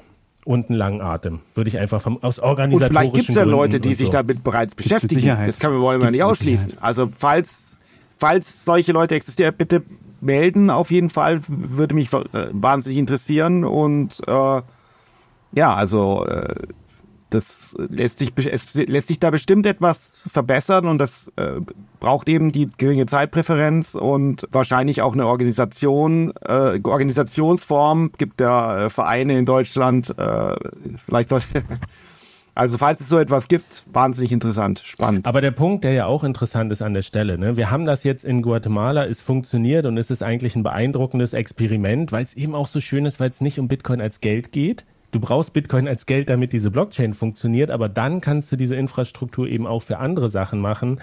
Aber äh, wenn man sich jetzt die Nachrichten durchliest zu Guatemala, dann merkt man, dass auch das nicht jetzt die Demokratie rettet. Also es kann Baustein sein, die Demokratie zu sichern, aber ich habe jetzt einen Artikel gelesen, dass die Liga der oder oder die Liga der Korrupten oder der der Verein der Korrupten wirklich, also so als äh, Spitzname, dem neu gewählten Präsidenten halt versucht, möglichst viele Steine in den Weg zu legen. Und ich glaube, es geht gerade darum, seine Partei zu verbieten. Und wenn die Partei verboten ist, dann ähm, ist er als Präsident mehr oder weniger auch machtlos, weil er die zum Regieren braucht. Ne? Auch das ist wieder so eine spezifische Ausformung von Demokratie in dem, in dem Land. Und da sieht man eben auch, dass Demokratie nicht nur bedeutet, okay, wer gewählt ist, ist an der Macht, sondern du brauchst diese komplette Struktur von Gewaltenteilung, von einer möglichst unabhängigen Justiz. Du brauchst Genau. eine Zivilgesellschaft, die auch wiederum Kontrolle äh,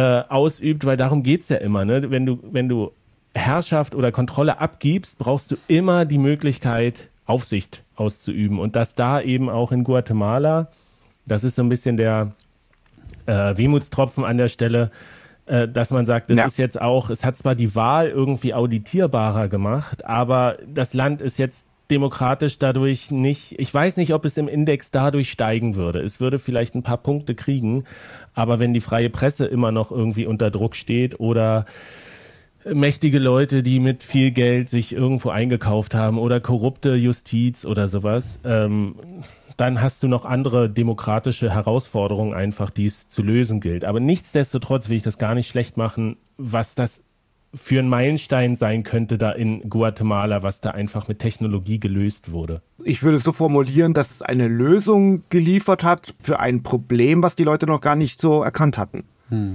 Und das ist deswegen ein, ein, ja, das hat ein Problem aufgedeckt, äh, was, wo die Leute einfach vielleicht sich jetzt auch ein bisschen äh, drüber nachdenken können, was, was ihre Gesellschaft auch eventuell jetzt nicht nur in Guatemala, sondern auch vielleicht auch hier in Deutschland, ähm, wenn plötzlich im Raum steht, dass eine Wahl ähm, äh, es verhindert ja nicht, dass das behauptet wird, dass die Wahl korrupt ist, dass die Partei korrupt ist, dass die jetzt verboten werden muss. Und das merken die Leute natürlich letztendlich.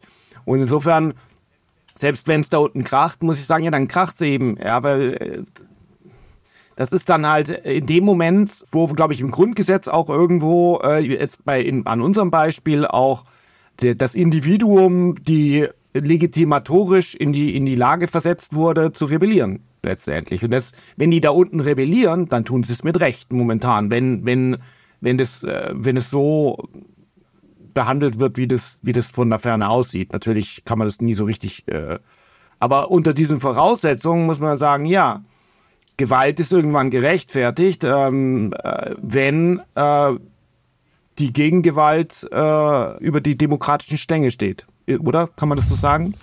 Oder ist es zu hart formuliert?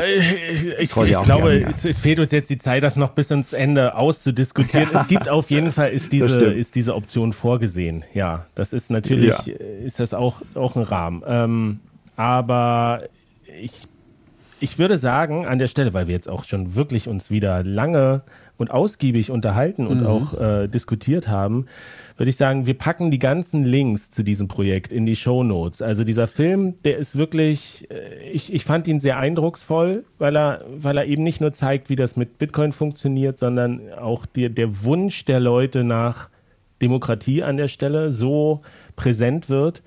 Äh, und auch die Links zu den Vorträgen von Carlos und ähm, was es sonst noch für Infos darüber gibt. Und dann hoffe ich, dass wir in absehbarer Zeit äh, sehen, wo dieses System vielleicht noch ähm, zur Sprache kommt. Und ich würde mich wirklich freuen, wenn das einfach auch viel mehr Leute tatsächlich noch erfahren davon und sich damit auseinandersetzen. Weil es ist, ich, ich glaube, es könnte so eine ganz grundsätzliche Infrastruktur werden. Und wenn das so selbstverständlich wird, dass man sagt, okay, wir können das, was du gesagt hast, ne, es geht nicht nur darum, möglichen Betrug aufzuweisen, sondern auch einfach nachweisbar zu machen, dass alles sauber gelaufen ist, dann wäre das ein mega Gewinn. So.